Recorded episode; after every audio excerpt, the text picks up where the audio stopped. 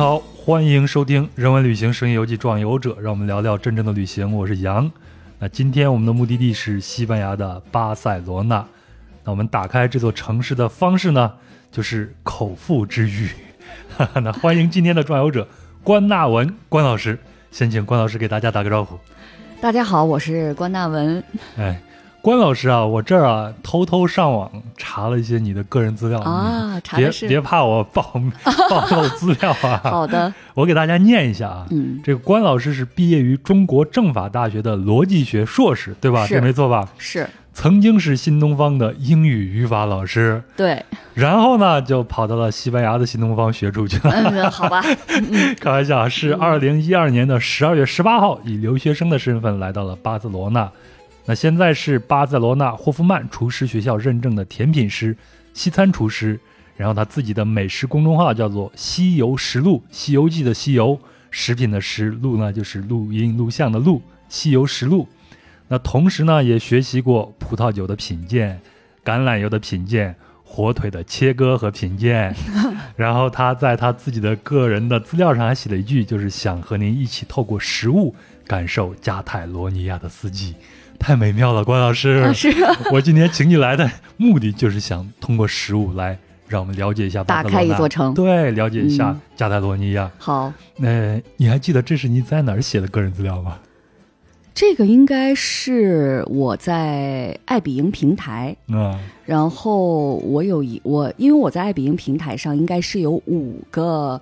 体验活动，我我只看到一个。啊，其实是有五个。然后呃，那由于行了，你已经暴露了，因为你只看到了一个，所以你看到的应该就是那个呃最受欢迎的那个，对啊对啊，跟随美食博主用食物开启你的巴塞罗那之旅那段介绍。对，我先觉得我先给大家念一下这段他们这段行程啊，就是我们的体验从巴塞罗那最好吃的可颂，就是可颂面包、羊角面包，对吧？开始，嗯。呃，这是一个早餐，然后在用餐的过程中呢，作为携程美食评委的我，我指的是关老师啊，会给大家安利巴塞罗那那些最值得的早餐体验。之后会带领大家逛逛我的母校霍夫曼附近的一家百年食品店。嗯，那如果运气好的话，您会赶上现场烤制坚果，就是炒个栗子吗？炒个花生吗？呃，主要是杏仁儿，还有榛子。嗯，因为栗子这个取决于季节性，季节性，而且他们的栗子其实还真不是烤的，可能也是糖炒的。嗯，你看咱们外面就是秋梨香，北京最著名的对，所以你要赶上季节，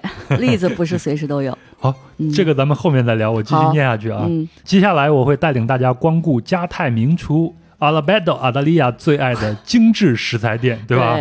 西班牙葡萄酒之父自家产的限量版初级，呃，特级初榨。特级初榨橄榄橄榄油也只有在这里才能找到。我上次问关老师说，我那个橄榄油能不能抹在面包上吃？关老师说，你那你那橄榄油倒掉就可以，太差了。是奥利维兰吗？就是最普通的几十块钱一瓶的那些。好的，嗯。最后呢，我们会一路走去迷人的波盖利亚市场。逛几个有代表性的摊位，其中不乏米其林餐厅的供货商。没错，但是更重要的是介绍西班牙的特色食材，尤其是当季食材，从水果、蔬菜到海产，以及烹调的方法，让你了解哪些是你此刻在巴塞罗那最值得享受的美食。就一听就特别的神往。是，但是咱们去不了啊。等疫情结束，大家都可以。所以现在咱们先用这样的方法，就是用我们。因为食物它本身就是一个切入目的地非常友好又非常美好的一个角度，所以今天咱们就先请这个关老师带着我们深入到巴塞罗那的腹地，好好的体验一下这个城市的美妙之处。好的。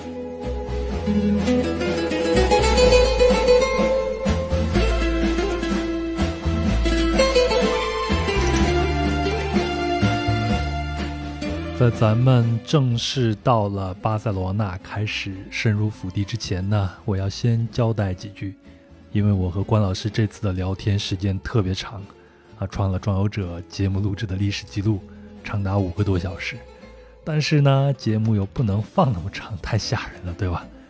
而我们呢，有很长一段时间是在聊过往的经历，这些经历呢，其实能很好的说明关老师为何从中国政法大学的逻辑学硕士。成为一位新东方的语法老师，然后又为什么去了西班牙学厨艺？啊，那我简单来说下，那关老师呢，基本上是和我同岁，是七十年代陌生人。那九六年呢，他从哈尔滨考到了中国政法大学，在这读了七年书。那在上学的时候呢，就以学英语的目的去新东方学习，又被同学说个人风格非常像当时的新东方名师宋浩。再加上用麻袋给老师发钱的江湖传闻啊。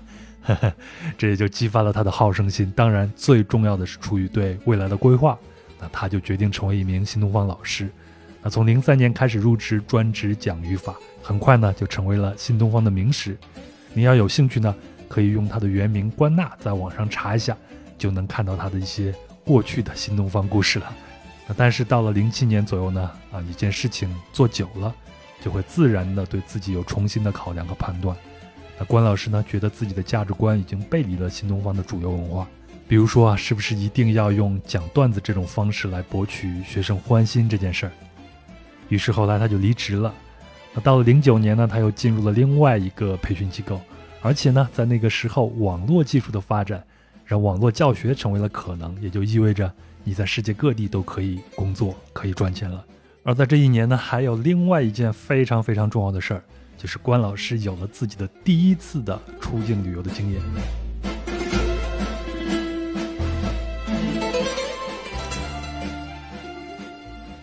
新世界的大门向对，推开了这扇门，就觉得哎。当你置身于一个陌生的环境，去看到不同的世界，不管你是通过，比如说拜访一些旅旅游的景点，当然我现在到一个地儿，我更关心的是我吃什么喝什么，我觉得都是很有趣的人生体验。所以那个时候我就呃正好赶上呢，我有一个高中的女同学，我这个都是高中女同学啊。我们刚刚讲了一个北大的，然后这个女生当年高考的时候，她考的是对外经济贸易大学，对外做买卖大学。对了，然后她是学什么的呢？她是学西班牙语贸易的。然后她后来是到。马德里去读，因为他毕业之后一直做贸易，在北京，后来到上海，然后他是在马德里去读硕士的。然后由于她来往的一个男朋友是呃加泰人，就是加泰罗尼亚的，然后她就和她男朋友一起搬到了巴塞罗那生活。然后她，你想，她始终都是做贸易的嘛，她回国的机会比较多，然后我们互动也比较多。然后那个时候啊，对，呃，你就是从她这儿才萌生了。要去西班牙去巴塞罗那对，不仅仅是因为，呃，我记得好像是零八年那会儿，还是零九年，他应该也是因为拿到了一个，呃，就是现在我也拿到了这个身份，应该就是他当时应该是西班牙的长居，因为我现在拿到的是欧盟长居，那这个长居就意味着你呢不用就是又一直待在西班牙，你只要是十二不超过十二个月。然后要入境就可以了，然后他可能就大概就有半年的时间就待在中国，那我们就计划旅行，因为我是需要人带的嘛，就是还是比较菜鸟。然后我记得当时和他一起还有他的另外两个朋友，我们四个人组了一个小的这个小旅行团。我觉得四个人是一个我个人觉得非常完美的一个旅行组合。我不知道这个呃老杨你怎么看？是不是四个人比较完美的一个组合出去玩的话？当然，但是我通常会一个人或者带着我的爱人，俩人就够了。你知道我为什么觉得四个人非常完美吗？吃东西的时候刚好拼一桌嘛。对，所以我觉得，哎，我住宿也好，方方面面，包括你呃自驾的话，因为它也有一个成本考虑，包括吃饭的时候，最现实的是咱多点俩菜嘛，对对吗？所以我们四个人当时组团去了好多地儿，我记得有我们组团去了柬埔寨。嗯。然后我们组团去过土耳其，我想想还有哪里？呃，我印象当中主要就这两个。然后我自己又去了，比如说什么巴厘岛呀。然后后来我们有其他人组团又去过，呃，当时还去过尼泊尔啊。然后就去过一些地方。所以这个旅行这个事儿一向让你视野大开了。对，然后再加上这个女同学，她呢和我这种密切的接触，她就跟我讲，她说要不这样吧。你来巴塞罗那生活一段时间，他说你应该喜欢这儿。因为其实我并没有去过，但是大家都是看，比如说足球也好，对，而且当时我记得是不是流星花园？我记得说好像道明寺向山菜表白还是怎么着的，就是在巴塞罗那。但是我这是我妹妹后来给我讲的啊。然后这个女生说你一定会喜欢那儿。首先气候是地中海气候，蓝天白云，一年有三百天都是见着太阳的。然后她说食物是丰富的、安全的，你一定会喜欢。而且她知道我一直都是很喜欢制作食物的，而且我甚至做过什么事情。我在零四年的时候，在北京是上过厨师学校的，所以你之前对食物这个事情就很感兴趣。嗯，其实不仅是感兴趣，嗯我觉得我还是有一定的天天赋赋的。我可以举又来了啊一真的，啊这真的举一点例子啊。嗯，呃，我先说一下，我上厨师学校，我上厨师学校是零四年，哎，我一直想上厨师学校，但是嗯我一直就没有下定这个决心呢。那是什么阻碍了你呢？你先讲讲你的，我看看能不能从你身上吸取一点力量。嗯我当时零四年，因为我跟大家讲，比如零三年的十一月份，我自己买了一个小房子，嗯当时是期房，然后呢还在等着交房，我记得是。然后我当时是租了一个房子，和我新东方的一个女同事，我们俩住。当时我们好像住在小营那个地儿叫，应该就在那个亚运村那边儿。然后我当时报了一个那个厨师学校，我觉得这个厨师学校也许现在还在啊，叫做北京唐人美食学校，啊，我记得非常清楚。前地铁站里边老有它的广告嘛。啊，真的呀？嗯那后来我就因为太久远，像零四年，嗯然后当时我记得我上那个班儿班儿叫做中烹嘛，中餐烹饪。当时上的那个课，呃，当时我们讲这样几个菜系哈，是鲁川淮扬粤四大菜系。然后当时上课应该是二四六的下午，就是大家坐在那儿看着老师做观摩，观摩完了之后你得记笔记。呃，观摩完了之后品尝，你说这课太美好了，对吧？上课也不用动手。然后我当时记得，就是比如说一堂课是教俩菜嘛，然后教完这俩菜，然后我当时骑着小自行车嘛，然后呃骑回，因为你想我住那个地儿，整个就在三环上，然后好像我会会拐一下到一个地儿叫熊猫环岛，熊猫环岛有个菜市场，然后今儿学这俩菜，我就颠对一下哈，哎，说咱们这个虾仁能不能做，反正就是颠对一下，呃，到菜市场买了菜，晚上做什么，就是非常美好的一个回忆。但是我当时好像就是半途而废了，就没有特别坚持下去。我还记得好像上课的过程，因为它是这样的，它是随到随学，嗯。学会为止。嗯，然后我好像半途而废了，所以就并不要求你每堂课都去，是吗？真是这样。反正你交了这个费用，你就是爱啥时候来，因为他那个教室非常大，你多一人少一人无所谓。还有一点，为什么他可以这样？他不是你动手的，他不需要为你准备原料。啊，你多一个人少一个人，看主厨在那儿做有区别吗？没有区别，这是他为什么可以做到这一点。然后我记得，呃，当时好像在课程的过程当中，有一天老师就突然说。哦，不是老师，好像是他们那个厨师学校的工作人员说，那个呃，国家二级厨师考试，大家那个有报名的啊，在我这报个名。因为我们那个同学当中，你别看我们上那个班儿不算专业班儿，还真有那种为了考试考级的人在那听。然后真的有人报名。然后我记得那个阿姨当时还问我说：“姑娘，你不报名啊？”我说：“哎呀，我说。”我说我这个学这个就是为了自己能整口吃的，就也不想上岗啥的。然后那个阿姨，我记得当时还说：“哎呀，报个名吧，技不压身。”说的不是一般的有道理。你看看，你看看，说的太对了。对，因为我后来才知道，你想出国的话，你想引国国外引进个人才啥的，你这二级厨师，你会中餐，那那那这属于？技术人才，绝对是技术人才。但是现在我不是终于把这个课给补上了吗？嗯 我也是啊，西餐啊，包括什么的技术人才，所以当时就是错过这件事儿了。但是我刚刚跟老杨提到，就小的时候，我真的喜欢做食物，嗯我可以给你讲。呃，不止一个例子啊，想哪儿讲哪儿。先给你讲一个例子，很有意思，因为我是哈尔滨人，然后我们哈尔滨呢，我我觉得大家应该也是大概其知道的，我们那儿特别冷，但是我们喜欢吃冰棍儿，喜欢吃冰糕，我们都是喜欢吃这些东西的。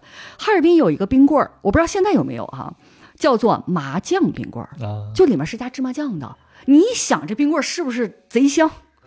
这感觉吧，那得油炸吧？我觉得，油炸的那哪是冰棍儿啊？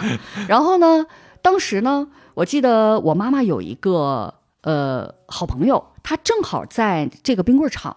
这个冰棍儿厂，如果没有记错，叫做三八冰棍儿厂，好像是叫这个名字。然后当时那个时候做那个冰棍当然现在你做冰棍儿也需要模具嘛，嗯对吧？那个模具好像是，呃，一个模具上能做三十根一次。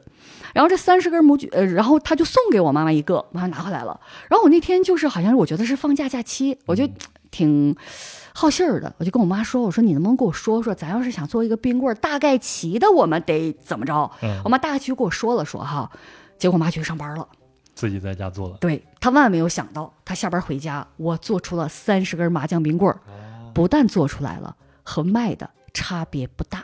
太厉害了，因为那个时候这个麻酱冰棍儿它的配方都属于秘而不宣的。嗯然后我妈当时就是，她很惊讶。那惊讶之后的举动呢，就是显摆显摆，嗯然后给邻居们送送啥的冰棍儿嘛，对吧？哎呀，觉得嗯这姑娘厉害。然后我确实是特别喜欢制作食物。你想，我那个时候去，我跟你讲，零四年我就上过厨师学校，然后自己搬到自己的小房子里面，就各种鼓秋，然后家里面有各种家电，然后就，哎呦，真的是非常喜欢制作食物。但是我觉得那个时候，好像我对于去餐厅吃饭这件事儿，并不是可能认知上还没有达到那个、那个点，我就觉得，或者说那个时候。呃，餐饮业没有像现在，或者说我不是从业人员，我现在不知道。而且，而且我觉得你那个时候可能你的注意力和你的视野根本就没有放到这个餐饮这一块上。好，那咱回到你到了巴萨，前头也讲了这么多，你为什么到？你到了巴萨以后，会不会让你打开了对食物的另一扇门呢？让你把你的注意力给放到了。之前你没有放到的地方。是这样的，我突然想起来，其实我呃，对我突然想起一段经历也挺有意思的，嗯、就是那个时候，由于我整个对食物特别感兴趣嘛，然后当时我的姐妹就向我提发出了邀约，因为那个时候她也和男朋友分手了，她自己在巴塞买买了买了房子，嗯、就等于说有一个房间，她说你来正好你可以住我的小房间，我一看这方方面面条件已经成熟了，嗯、首先我的。呃，心已经动了，这非常重要。然后呢，网络教学又带来了这种人不在也有钱进账的便捷。嗯、然后科技改变你的对了，没错。然后零九年呢，由于我卖了一套小房子，嗯、手里又有了一些积蓄，你的心里更有底。对。然后我觉得时机成熟了。当时我就觉得，因为我们特别喜欢学习嘛，嗯、那去了咱就是以留学生的身份，嗯、而且我当时申请的时候就说我是要学美食的，嗯、我是要去学厨艺的。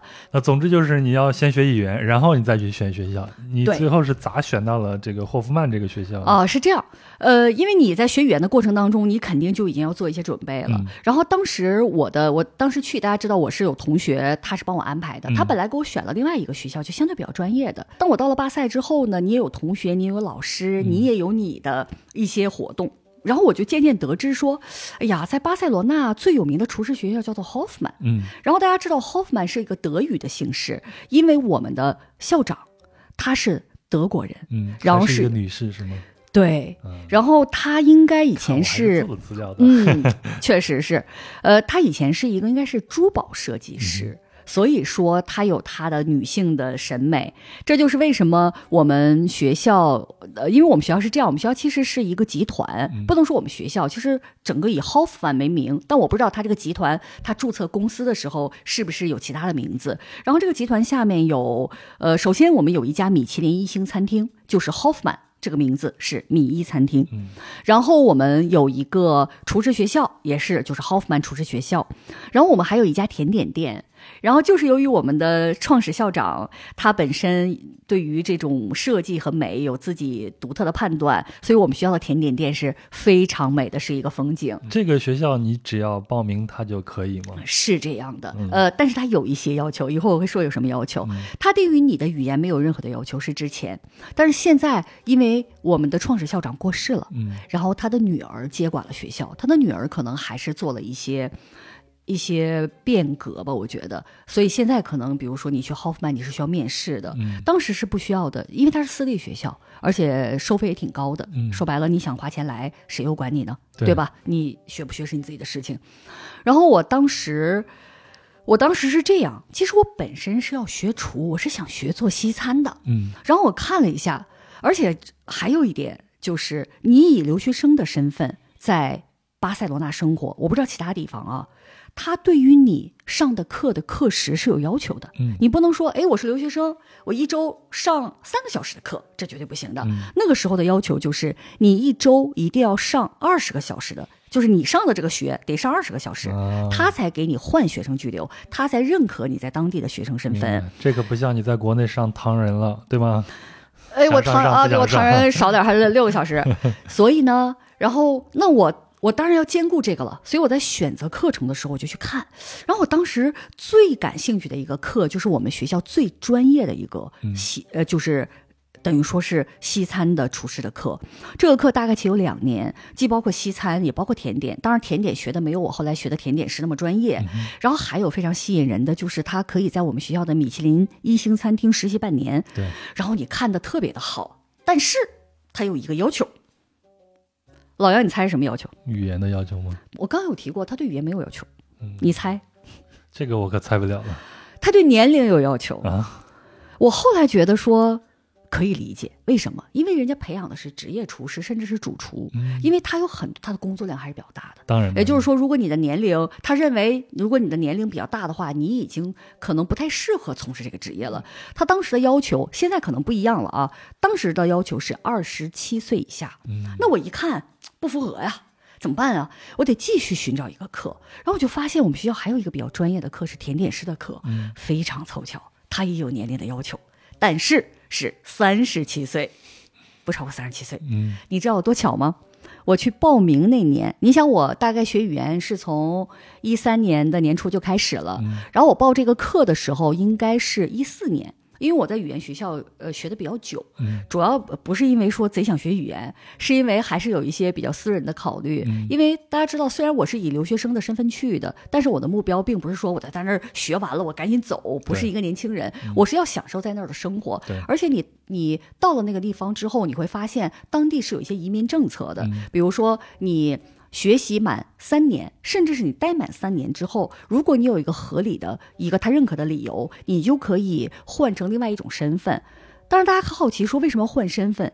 因为你的留学对于他们来讲，这个不是一个居住身份，这叫短期停留。嗯它是另外一回事儿的，所以你需要换一个更长期的身份，所以说你就会有这样的一些准备。然后我就去看那个，然后这就涉及到什么？如果你想上学上课的话，那比如说我计划是上个一年的课，那你语言就要多学一点。嗯为什么这样？是因为就是每个地方都有它的逻辑。我的同学就遇到过这种情况，他当时学语言的时间很短，因为年轻人很快就觉得我语言可以了，我可以去上专业课了。嗯可是他后来又动了过满三年去换身份的这种想法，他又时间不够，他又回头再去学语言，人家就拒签他。嗯理由是什么呢？人说你为什么又去学语言？因为人就就怀疑你有是这样的。明白明白。所以我当时就选了，我就觉得好，语言学够了。然后我当时在应该是一四年的时候，我就去报名了。嗯然后，然后那个前台的人报名的时候瞅瞅我一眼，然后瞅瞅我，因为你报名的时候要给他递一下你的这个证件，他要知道你的年龄啊一些信息。特别有趣的一件事情发生了，人家不有规定吗？嗯年龄要三十七岁，不超过三十七岁吗？嗯他拿起计算器算了一下，二零一四减去一九七七，看呀，三十七岁整。抬头又看了我一眼，说：“嗯，报名吧，没辙。”然后我的朋友还开玩笑说：“呀，你报名的时候是三十七岁，可是开课是二零一五年的一月份，你就三十八了。其实只是一个大概齐的一个，这就是整个这个过程。就是我为什么后来学了甜点，嗯然后学甜点呢，我学完甜点之后，为什么又去学了西餐呢？嗯当然，我本身就想学。还有一个非常重要的点，就是我学甜点的过程当中，有一天上课。上课呢，呃，因为我们学校有不止一个操作的教室，然后我们那天上那个课，我还记得，我们当时做那个点心，好像加泰语叫做 b a n i y a t 可能就还真是前两天吃的一个东西，就是万圣节前后吃的一个东西，特别的甜，杏仁糖，外面有松子儿什么的。然后我们在那儿做那个，啊，团成一个小球，就团的挺好看的，在那做。然后里边就是人家厨师的课，当然肯定不是那个最专业的课，因为我后来发现学校其实课是挺多的，嗯而且还有一点，以前你不见得非得报特别课时非常多的课，学校会给你开一个证明。因为它是私立学校，嗯他想鼓励你报名，你无非就是你一周上十个小时，他给你开个二十小时，对他来讲并无所谓。但是现在好像不可以了，之前都是可以的。然后我们里面就有人上厨师课，特别凑巧，他们那天做了一个菜。这个菜是什么呢？因为我们刚刚有提到，大家一提到西班牙美食，说的这个海鲜饭，然后在加泰罗尼亚地区，大家其实还真不大，就是当地人来讲哈，还真不怎么吃大家心目当中的那个白牙。大家喜欢吃什么呢？大家喜欢吃，呃，同样我们是用海鲜来调味的，但是是煮一种我们叫做应该也算意大利面的一种。也是那种硬质小麦，很小的，对短面，一粒粒的，呃，对，其实它一定是个面。然后西呃加泰语管它叫做呃 f i d i w a 就做这个东西。然后我们有个同学就灵机一动，跟老师说说老师，咱们拿咱们这个换点他们那个吃呗，因为正好我们那个正好是这个季节吃的。而且大家知道，西班牙人做的手工甜点，虽然你我们会觉得哇死甜的，长得又丑，都挺贵的。因为这是一个手工的东西，然后我们那个东西其实也挺受欢迎的，然后我们就去派个那个同学说，我负责去换，他就咔咔咔去了，然后我不知道我记不得他拿了多少我们的点心，总之换了两，因为他是那种白呀那种锅嘛。大就是一个扁的平对平底锅，换了两个，不是很大哈。我估计他那一个应该大概其实三四人份的换回来了，你知道有多受欢迎吗？哇，瞬间抢光！我当时就意识到，这个甜点这个东西啊，其实是个锦上添花的，对，它不是必需品。但是这个吃的这个菜和饭是刚需，我觉得不成，我还得去。我还是得学西餐，就这样。然后由于那个时候，你就像我刚刚讲，你到了学校之后，你就发现没那么还是很灵活的。然后我就报了一个西餐的课，但是我上西餐的课就远没有上甜点的那那个那么系统和专业。当时我们报那个西餐课，其实我后来发现我的同学都是什么什么餐厅老板什么的，说白了，人家来进修一下，镀个金。嗯。对吧？认识一下学校主厨，就其实这个。然后我上的那个课，一周的话，我记得是周三，从早上大概是九点还是十点，可能上到三点，大概起就是这么这么样一个一个课。所以你看，我整个在 Hoffman 的比较系统的课，其实就是两个。嗯，一五年学了一年甜点，一六年学了一年西餐。那我再问一些基础的一个概念，我们通常所说的这个西餐。它指的是一个什么样的一个体系呢？它是以什么为底？比如像以前我知道，你像法餐和意大利餐都会争这个西餐之母的这样一个称号，是不是我们所理解的这个西餐都是以西都是以法餐或者意大利餐为一个基础来延伸开来的呢？我觉得可能意大利餐都不在之列，也就是说。大家普遍对于西餐的概念，我个人觉得啊，因为这个有它的这种影响力，它自己的传播，我觉得其实还是以法餐为基础的。所以你们的课业上也是以法餐为主。我们不是，因为我们还是，我觉得是这样啊。无论是学甜点还是学西餐，我都发现一个问题。当然，我不知道中国厨师学校是怎么展开教学的。我都发现他们其实非常混乱，就是根本没有一个叫体系的东西。就是他们永远以什么为线索？永远是以菜为线索。嗯，比如说我学甜点也一样哈，说我们今天我们做可颂，对吧？明天我们做一个加泰罗尼亚炖蛋。我认为他们没有逻辑性。嗯。或者说，由于可能我的语言大家知道也没有那么灵哈，然后他有，但是我的感觉是没有的。所以你看，我上西餐的时候，哦，我我还有一个事情印象非常深刻。上西餐，它最开始还是讲那些基本的技法，比如说它有一些切割的术语，它需要你去了解，也稍微让你练了练。嗯，你们都要是练这些手法的，比如像我们中国会讲究刀工嘛，对吗？会有一个专门的人来做这些事情。呃，是这样，他其实也谈不上练。因为我刚刚有提到，我们这个课不是那种两年的给年轻人的，将来就靠这个活着的，他其实就是玩票的，所以他告诉你说是有这么个事儿，而且有很多人也知道有这么一个事儿，不像我们是不知道的，同学们肯定知道，人都是餐厅老板嘛，大概其实知道的。然后这个过程结束之后呢，他就进入到了做菜环节了，就是以做菜为线索了。比如说，呃，每一次是两个菜，哎，我做的第一个菜我差点崩溃，你知道吗？就是做了这个菜之后，我觉得，哎呦天呐，太难吃了。它是什么呢？它是这个东西叫做什么？呃，西班牙语叫做 landil，它其实就是一个，我不知道，我我在中国有见到，我也买。它其实是一个小的扁豆，据说含铁量特别高。然后这个豆子它是怎么样呢？它其实是去炖煮这个豆子，是咸口的，一个豆子，嗯咸口的，然后上面给你摆了点东西，就是这个对于我来讲，我首先吧，我得检讨我自己，我不是很喜欢吃豆子，嗯还是咸口的。这个就涉及到什么了？你比如说，咱吃那个豆腐脑、豆花，你是吃甜的还是咸的？你从小都有，包括吃粽子，咱是里面加枣、红豆还是加肉？嗯这个是有这个。也就是对于我来讲，我说咱豆子整的特别咸，一个咸的特别咸的一个酱汁，它不是酱汁，它其实是炖的汤汁，应该叫汤汁更准确。嗯哦，我就觉得哇，这个料理简直就是特别的黑暗。所以说我整个学的过程当中，它基本上的菜还都是，比如说加泰料理肯定是主要的，当然它也会涉及到西班牙其他地域的，这个就涉及到我刚刚提到一个问题了，人家西班牙菜也是分的。嗯对吧？比如说北部巴斯克地区，它有道非常有名的菜，它做的是鳕鱼，当然有可能是鳕鱼的下巴，嗯它叫做阿拉比的 bid，其实它就是利用那些胶质来形成一个酱汁。哎，我前两天刚看了一个纪录片，还讲到这个事儿，就是因为他们去卖鱼的那些人，你卖嗯给客人的时候要卖个整鱼，但是你把下面这个东西给它挖下来，客啊人是看不见的，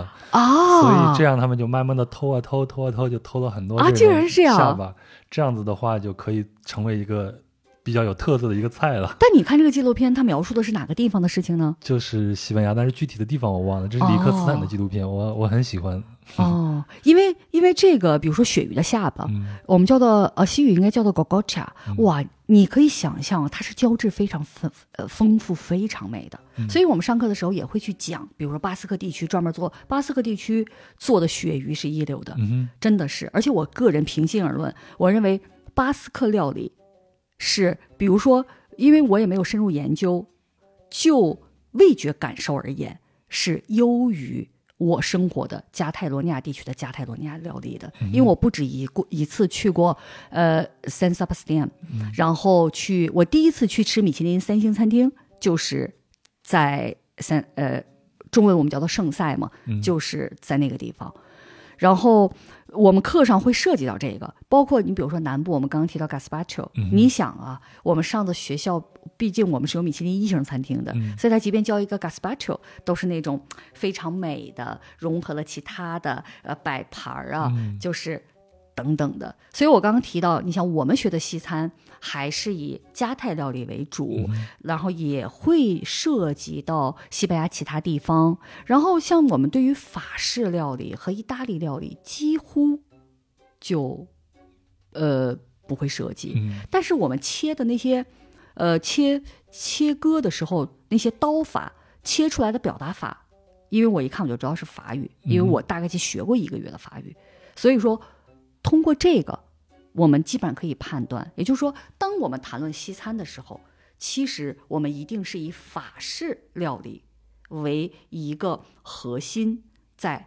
再怎么样嗯，当然，其实意大利人的食物是独树一帜的，而且和我们中国人的很多味觉审美是比较接近的。当然当然，也有人觉得西班牙餐更接近，对但是我觉得法国人的可能还是差别有点大。对，可能在大多数人的这种心理中啊，西餐它的代名词可能就是法餐了。我觉得是这样，包括在一些影视作品中也是这样。嗯你比如我去年看的《东京大饭店》，木村拓哉演那他也同样是到法国去学厨，回来开一个 fine dining 嘛，这样的一个餐厅。嗯，所以可能大家都会画这样的一个等号了。那你们的学厨的时候，以法餐为一个基础，包括手法的基础，也还是有一定的，它肯定是有有这样的道理的。对，都是有的。但只不过你落实到当地的话，而且你像加泰罗尼亚，就是加泰料理，其实它并，我觉得从某种意义上来讲，好像并没有什么非常特别的烹调法。嗯当然，对于咱中国人来讲，谁有什么特别的烹调法呢？咱中国人把这个能用的招儿都用用遍了，而且都是超出他们想象力的。对的，对的。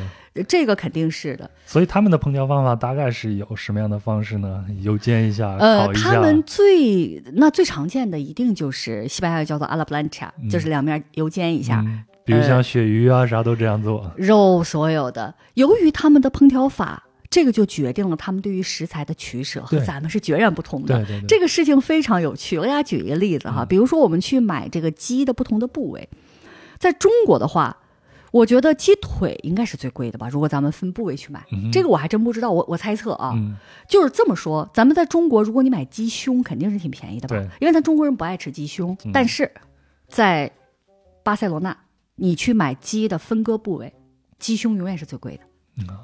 嗯因为什么？鸡鸡小胸应该是最贵的。鸡小胸，那你要这么分的话，鸡小胸最贵，嗯然后就是鸡胸，嗯就是我想说把它们放在一起，就是鸡胸第一梯队。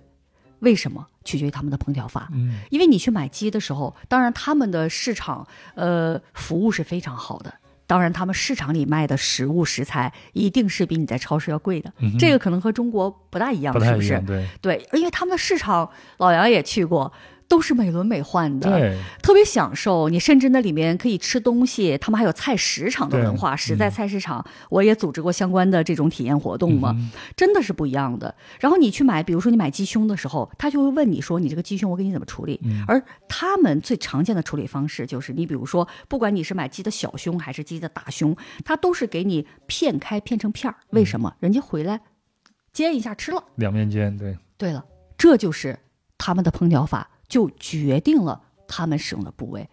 你像鸡翅这个部位，他们基本上是吊鸡汤的时候放一点儿。啊他们平时哈，我觉得鸡翅他们也会分段儿啊。我觉得鸡翅根儿的话，他们也是会拿来炖一下的。但是你说像其他的部位，翅中和翅尖儿，我认为他们是几乎不会去单独吃它的，因为他们讨厌那种骨头特别多的东西。嗯所以对于他们来讲，卖的最贵的、最受欢迎的，永远是非常直白的那块肉。这这这真的是特别的感慨。嗯就包括我去买羊肉，我有时候不好意思，像咱们中国人挺喜欢吃羊腩的，是不是？那块有有点骨头，有点肥，有脆骨哈。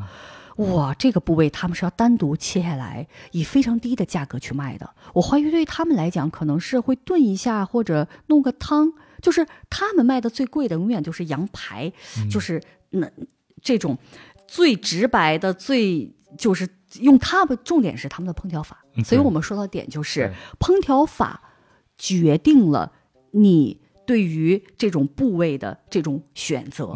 包括他们吃鱼，你像有一种鱼，我觉得在中国应该山东人我知道是吃的，这个鱼西语当中叫做拉贝，呃，日本人会翻译成安康鱼，我不知道老杨知不知道？我知道长得嗯巨丑无比。然后这个鱼在西班牙特就是别的我我我指的我所谓的西班牙，其实指的就是我生活的巴塞罗那，嗯因为我在那儿生活了整整有八年，就是了解的都是它。因为中国不一样，每个地方不一样，人家西班牙也是这样的。嗯对吧？并不是说西班牙大家都一样，像内陆的地方你也吃不上海鲜啊。嗯所以他们吃这个安康鱼呢，卖的时候他怎么卖呢？他把头和身子是分开卖的，他们头是用来炖汤的，然后他们吃特别贵的就是这个尾巴。到什么程度这个价差？你比如头的话，两三欧一公斤，这尾巴咱就得二十欧起了嗯一公斤。然后他们这尾巴怎么弄呢？哎，把那个外面那个层皮膜去掉，啊，白花花的一个尾巴，把它切成段儿，咱们又是两边煎，烤箱烤，嗯所以他们的烹调法相对是比较单一的，嗯，然后决定了他们选择的部位。所以他们的食材一定要是非常新鲜和好吃的，应该是味道最好那一块儿，用这样最简单的呃方，式那。肯定这样是对，所以嗯相对来讲，它的标准还是比较高的。对，嗯，就像咱们中餐里边，这是我个人的一个观点啊，有部分的中餐的菜品，它的烹饪可能就是属于过度烹饪了。那他对食材的这个选择肯定就不需要有那么多讲究了。对比如，说这个大量的放辣椒啊，或者是过油去炸呀话，是。嗯，但这个也不排除，比如说在呃四川人他们吃的火锅当中，对，因为它是这样，这个食材的新鲜呢，我觉得一方面是风味，还有一方面呢是口感。嗯，你比如说，我们去涮一个呃这种牛油的火锅，对，比如比如说我我曾经吃过那种腰片儿啊，哇，蘸着那个干碟儿，你就觉得哇操，这个太美了。所以在这样的烹调法之下，它为了保证它的口感，因为我们知道你通过这种重这种黄油这么重的这种牛油的辣锅，其实风味已经可以做了一些调整，嗯但是食物的口感，它你是要通过烹调法以及食物本身来说话的。对，所以我吃东西有一个特点，可能和别人不大一样，因为我发现多数人特别在意味道，但是我是把口感放在首位的。嗯，为什么拉萨尼亚这个东西我吃不下去？因为我不喜欢那种粘着的，我非常讨厌这个这种质感。然后我喜欢什么呢？我喜欢的质感大概其有两个方向哈，一个方向就是入口之后，你可以留其味，但是你去其形。比如说你有化感，进嘴里之后化掉了，没有了，嗯，对吧？比如说一个脂肪类的，对对，入口即化的脂肪类的，哇，非常的香肥美，嗯这是一类。另一类我就比较喜欢那种有非常优质的膳食纤维的，你就比如说像白芦笋呢，吗，嗯我非常喜欢。就包括我吃水果，我都喜欢那种能给我带来酥感的水果，比如说莲雾，我非常喜欢；枇杷，我非常喜欢。包括前一阵儿我发现，哎，中国有一个水果好像叫羊角蜜，嗯就是我喜欢这种，大家会觉得说这也没啥味儿啊，但是它的口感是给我带来一种水的酥，我认为这是我最真实的一种味觉感受。所以每个人不一样嘛。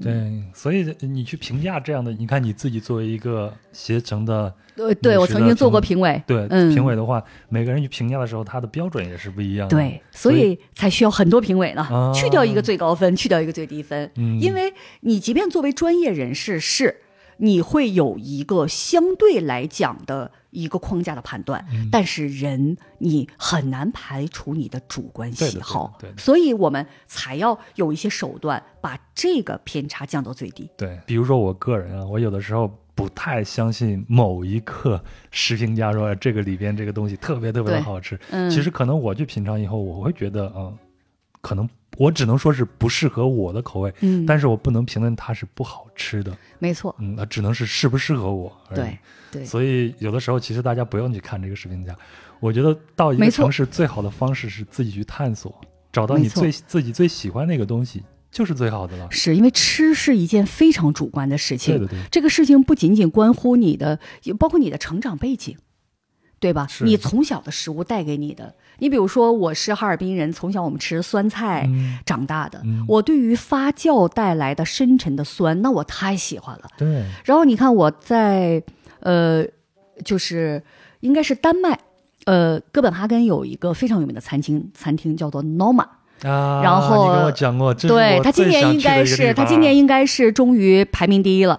嗯，他已经呃连续好几次第一，今年又夺回来了吧？呃这个我其实那个消息没有跟进的那么准确哈，但这个听我的，我这个肯定是准确的。啊，要是因为你一直想去吃 对，这个 Noma，我曾经去过两次，嗯。呃，但是我去的是应该是后来的版本，因为它中间有一段时间因为一些事情，他就到其他的国家他去日对去本做 pop 了一段 up 时间的快闪店，没错。嗯那个然后我电那个纪录片顺便给大家推荐一下。啊，Noma 的主厨他到日本做一个快闪店嗯，然后他那个纪录片叫做《蚂蚁上树》，哦，因为他会做，对我我在他那儿有吃过蚂蚁，嗯然后我后我去的两次都是在他又回到那个 Noma 的时候，嗯就是他们又重张开业，然后叫做 Noma 二点零。然后我吃过的有一季应该是四月份去吃的，应该是赶上了它的海鲜季，然后还有一季应该是十一月份赶上了它的野味季。它一年就分三季，海鲜季，然后中间那段时间是夏天的蔬菜季，然后野味季。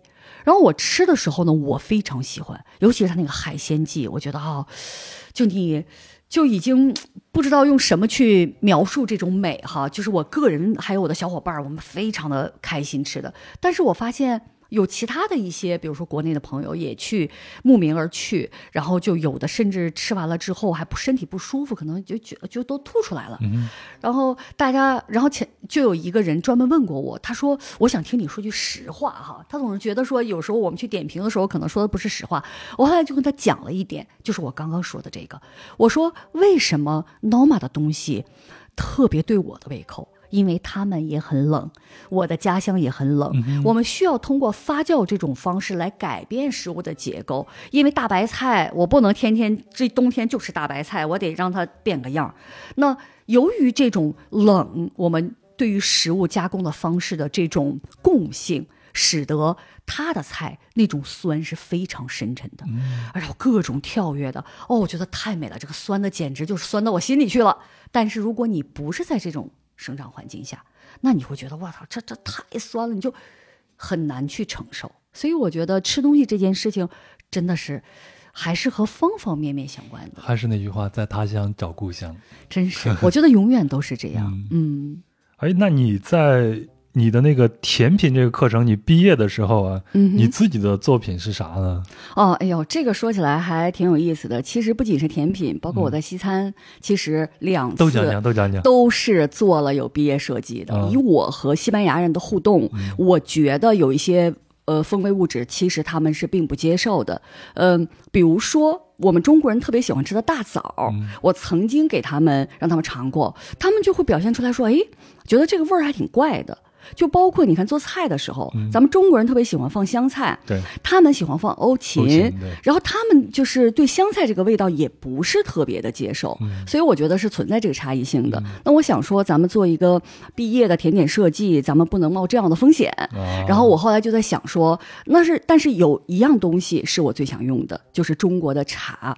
如果说把茶，比如说中国的那些比较传统的茶类，像绿茶、包括红茶等等啊，那你加入到这个甜点当中，因为我们知道甜点是有其很多的其他的，比如说奶制品啊，很多，包括它有呃非常饱满的一些结构什么的。那一旦你把茶加进去，其实它的风味就会被稀释掉，你是感受不到的。对后来我发现，嗯，只有一种茶。严格意义上来讲，它不算作中国的六大茶类，它其实属于一种再加工茶，叫做茉莉花茶。啊，我觉得哎，茉莉花茶是合适的。那我有了这个点子，有了这个核心之后，我在想说，那我围绕着茉莉花茶，我究竟做一个什么甜点呢？我觉得这个肯定是个问题。嗯然后我就呃记不哦，对我想起来当时这个问题我是怎么解决的，因为我们当时在学甜点的时候呢，老师会给我们很多的其他的资源，就包括比如说。那些非常有名的呃供货商的一些信息，然后我无意当中就注意到有一个供货商，好像如果没有记错名字，可能叫做 Sosa，他做好多的这个和甜点相关的一些食材，然后好像我就是在他的呃。就是产品的介绍当中，就发现他会和一个网站合作，这个网站叫做 Food Pairing，嗯，那讲的就是食物的一个搭配。哎，我觉得这个思路非常好，然后我就。呃，找到了这个网站，找到之后，我发现呢，它其实是有免费的部分，但实质上它，呃，如果你想获得更多的关于食材的一些呃匹配的信息，肯定是一个收费的项目。而且它的这个匹配是按照它这种芳香物质的契合，我觉得挺有意思的。当我把茉莉花作为一个呃关键词敲进去之后，它显示说茉莉花茶，而且它确实就是茉莉花茶，并不是茉莉花。他说茉莉花茶在水果当中最搭配的是草莓，啊就是我觉得这个东西确实是不是我们能够想象出来的。然后他说和巧克力就是可可是非常搭的，呃，还和什么特别搭呢？呃，还有奶酪，瑞士的一种奶酪，然后大概齐的就是这样的一些一些东西。然后后来我在想说，那怎么办呢？那我们就把它们组合起来，啊因为你上课的时候老师讲过太多，比如说我们做过小的点心，也做过大的蛋糕，那你组合蛋糕就这样的一些可能性，对吧？你有一层饼啊，加上一层什么蓬松的物质，总之就是各种嘛。然后我就把它组合到了一起。接下来就是设计了，让它更具美感，是吧？对，然后最后成型的时候，其实是 我是这样的，因为我发现我们最后呃结课来做它的时候，其实是两天的时间。第一天时间你是做你一个主体蛋糕，然后第二天的时间呢，就是呃上午的时候，比如说大家集中来装饰，然后到大差不多中午的时候，然后你就要拿到评委的面前，然后他们去品尝，给你打分，那就就等于说整个的这个毕业的这个设计环节就结束了。然后呃第一天呢，大家都很忙，等第二天大家设计的就是装饰的时候呢，我就非常轻松，因为我给自己可能是还是没有选特别有挑战的，因为我会觉得说可能。我觉得，哎呀，做那些东西我也不是很喜欢，因为很多时候我们去做装饰的时候会用到巧克力，就用巧克力去做一个装饰。然后我发现我们学校用的那个巧克力原料都是非常好的巧克力原料。我们当时西语会读作它 Valona，然后在英文会翻译成法芙娜，是法国产的。然后我就会觉得说，这么好的巧克力的一个，我我们的术语叫调温巧克力。我想这么好的巧克力，我为什么要做一个造型在那摆？当然，你也会把它吃掉，那也有可能上面也会有一些色素，所以我对这个其实自己心里也是排斥的。然后我就偷了一个懒儿，就当时呢，我就选了一个模具，我选那个模具是意大利的一个品牌，就是很有名的一个，它有好多造型。我选的是一个什么呢？就有点像呃香奈儿的那种格子的那种感觉，嗯我觉得还是很雅致的。然后重点是我喷了一个颜色，我喷了一个灰色，啊，就是我用的这种我的选择，包括我选的颜色可能都比较大胆。但是它其实还是代表着一种风格，然后我给我还给我的这个甜点起名字叫做灰格调，啊。然后，总之呢，因为从整个那个甜点课程从始至终，我们的法国主厨他是呃怎么讲呢？我们俩还是彼此非常欣赏的，嗯因为他，我想他可能就年长我几岁，而且他呃能够感觉到我本身的见识，还有我对很多问题的认知，包括我的热情和我的那些非常年轻的来自于西班牙以及欧洲的同学是不一样的。所以呃，整个包括我设计的我设计的那个甜点，可能还是他觉得这个风格包括风味，嗯最重要的是，我还热情洋溢的写了一段介绍给啊每个评委发了一份儿。我说我为了这个，我花了一百零八欧，我注册了一个网站，我我有一个设计的思路，然后就是热情洋溢的一顿讲，然后这就是设计。当时我们最后甜点结业打分的时候，它不仅仅考察你的毕业设计，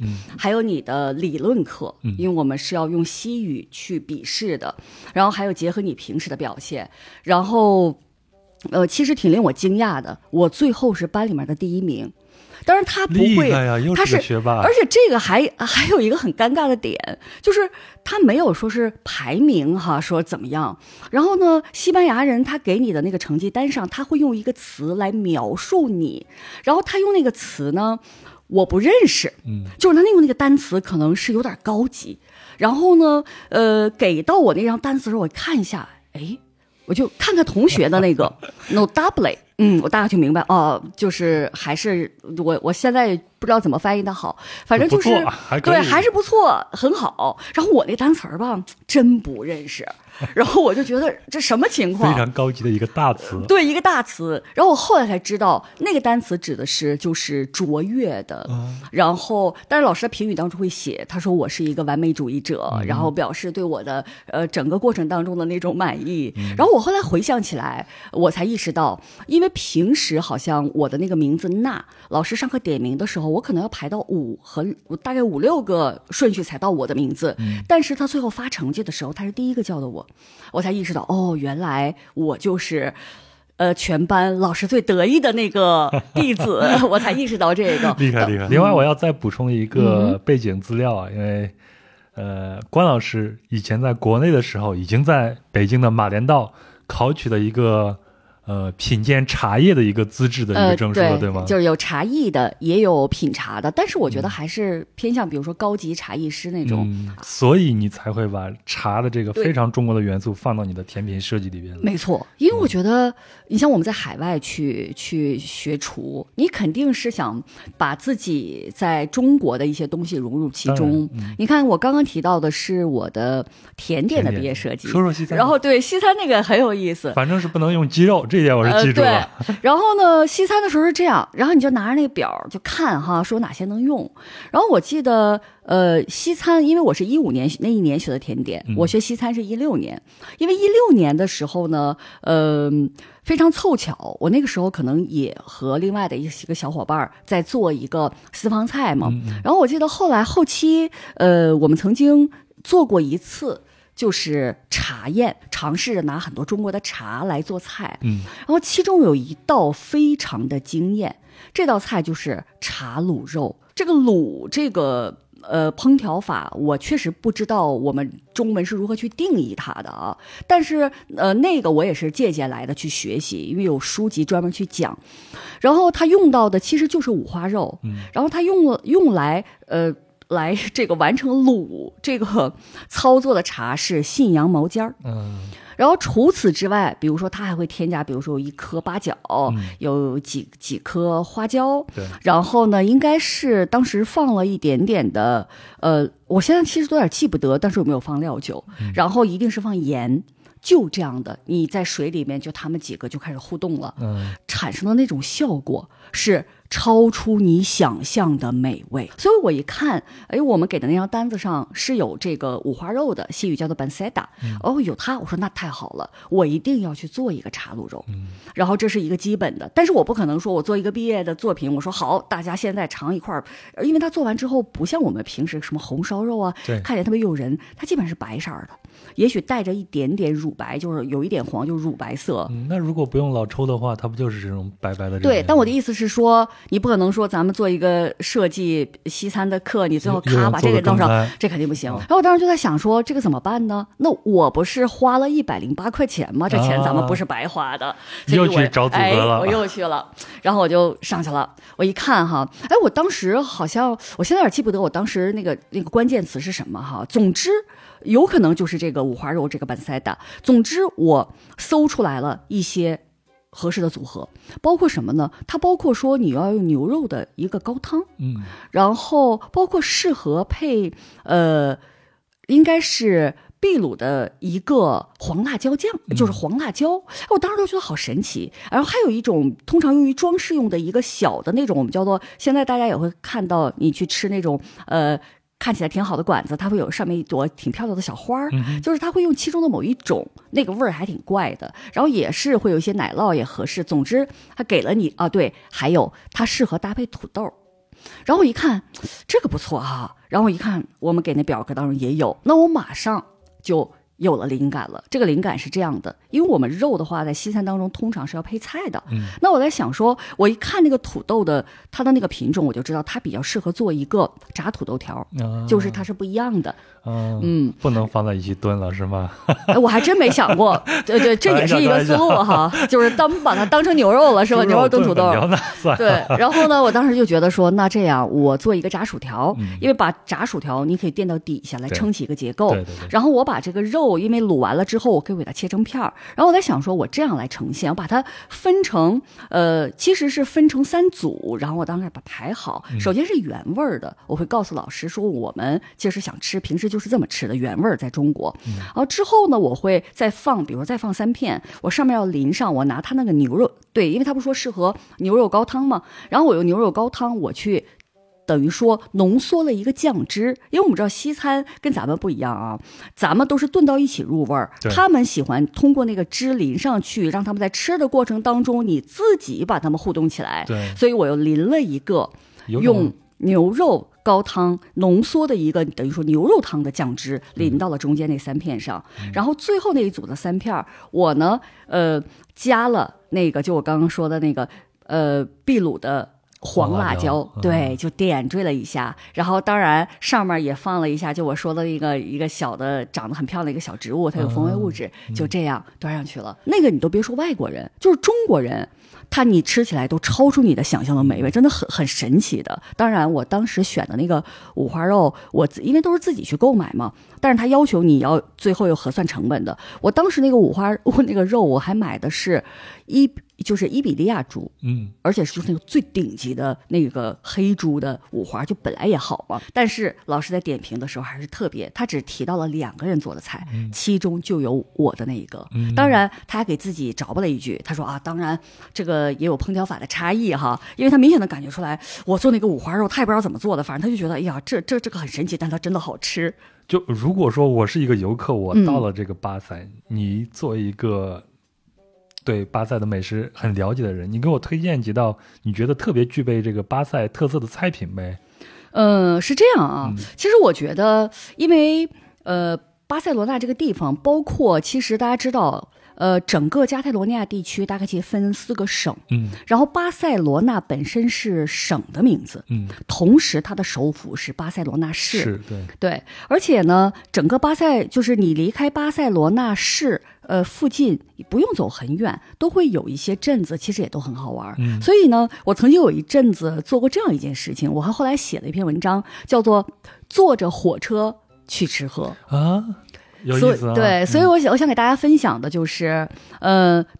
当然，等疫情结束，我们再次开放出境游，嗯你再能去到访巴塞的时候，呃，给你可以给大家提供这样一个线索。我今儿呢可以简单说一说哈。来，对，等之后呢，我可以专门写一个攻略。那简单说一下什么呢？由于每一个季节在巴塞，它都有非常当季的一个非常重要的食材，所以说会围绕着它，那不仅有很多菜品，甚至有很多活动，所以你可以稍微了解一下。比如说你赶上了哪个月？那比如说我们从我们现在，我们现在是十一月，对吗？嗯、十一月的话呢，嗯。从十一月大概起应该是二十号开始，要到第二年的三月二十号，就是在这一段时间内，巴塞以及巴塞附近的很多个镇子上，大概有五六个，它有一个活动，围绕着一道菜，你都觉得不可思议。这道菜的让我猜一猜是那个烤大葱吗？还真不是，因为我只知道他们喜欢那个烤大葱，你都猜不到那个主材是什么？那个主材就是苦菊，哦那个东西是不是叫苦菊对？就长拌凉菜吃的吗？对了，嗯他们也是，他们呢就有一个一道菜，这道菜。这道菜的名字还真不是西班牙语，所以大家到那个巴塞去旅行的时候，其实是挺艰辛的，因为很多时候你所面对的根本就不是西班牙语，它是加泰语。比如说这个菜的名字叫做茶豆沙豆，因为我这个发音通常也不是特别标准啊，就是 X A T O，它那个 O 的脑袋上还有个撇儿，就是这么一个东西。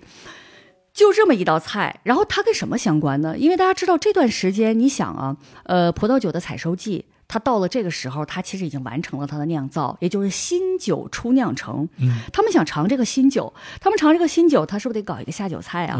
然后他就觉得，哎，那我们就选这个为一个依托，不能光吃它，它的上面会点缀一些什么东西呢？比如说用盐腌制过的，比如西边呃欧洲人很喜欢吃的欧洲提鱼，然后还有应该有金枪，他们都是盐腌的，嗯，这是。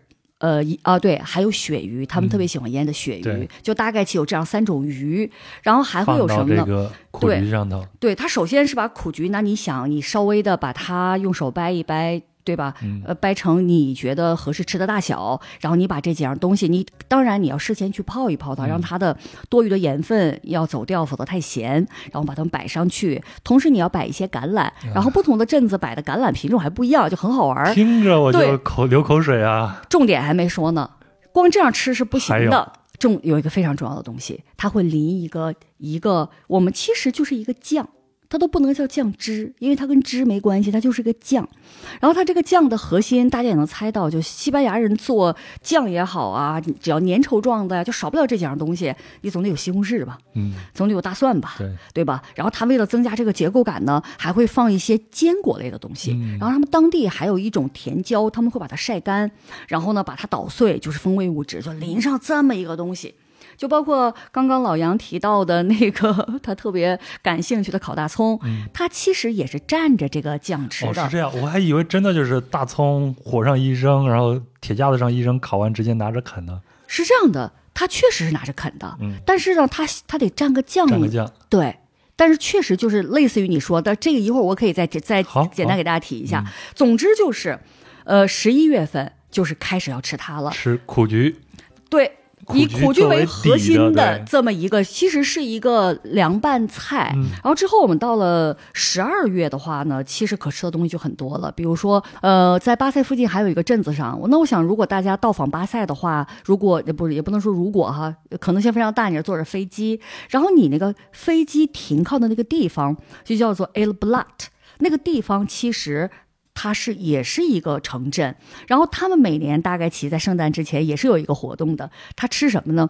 他们当地啊有一种鸡叫蓝角鸡，哇，那个鸡应该是我这辈子买过最贵的鸡了。蓝蓝角鸡，就是对，它的脚是蓝蓝色的，对嗯。然后那个那个鸡就是它属于那种带恨不得就是带有原产地标识的，然后你养它有严格的标准。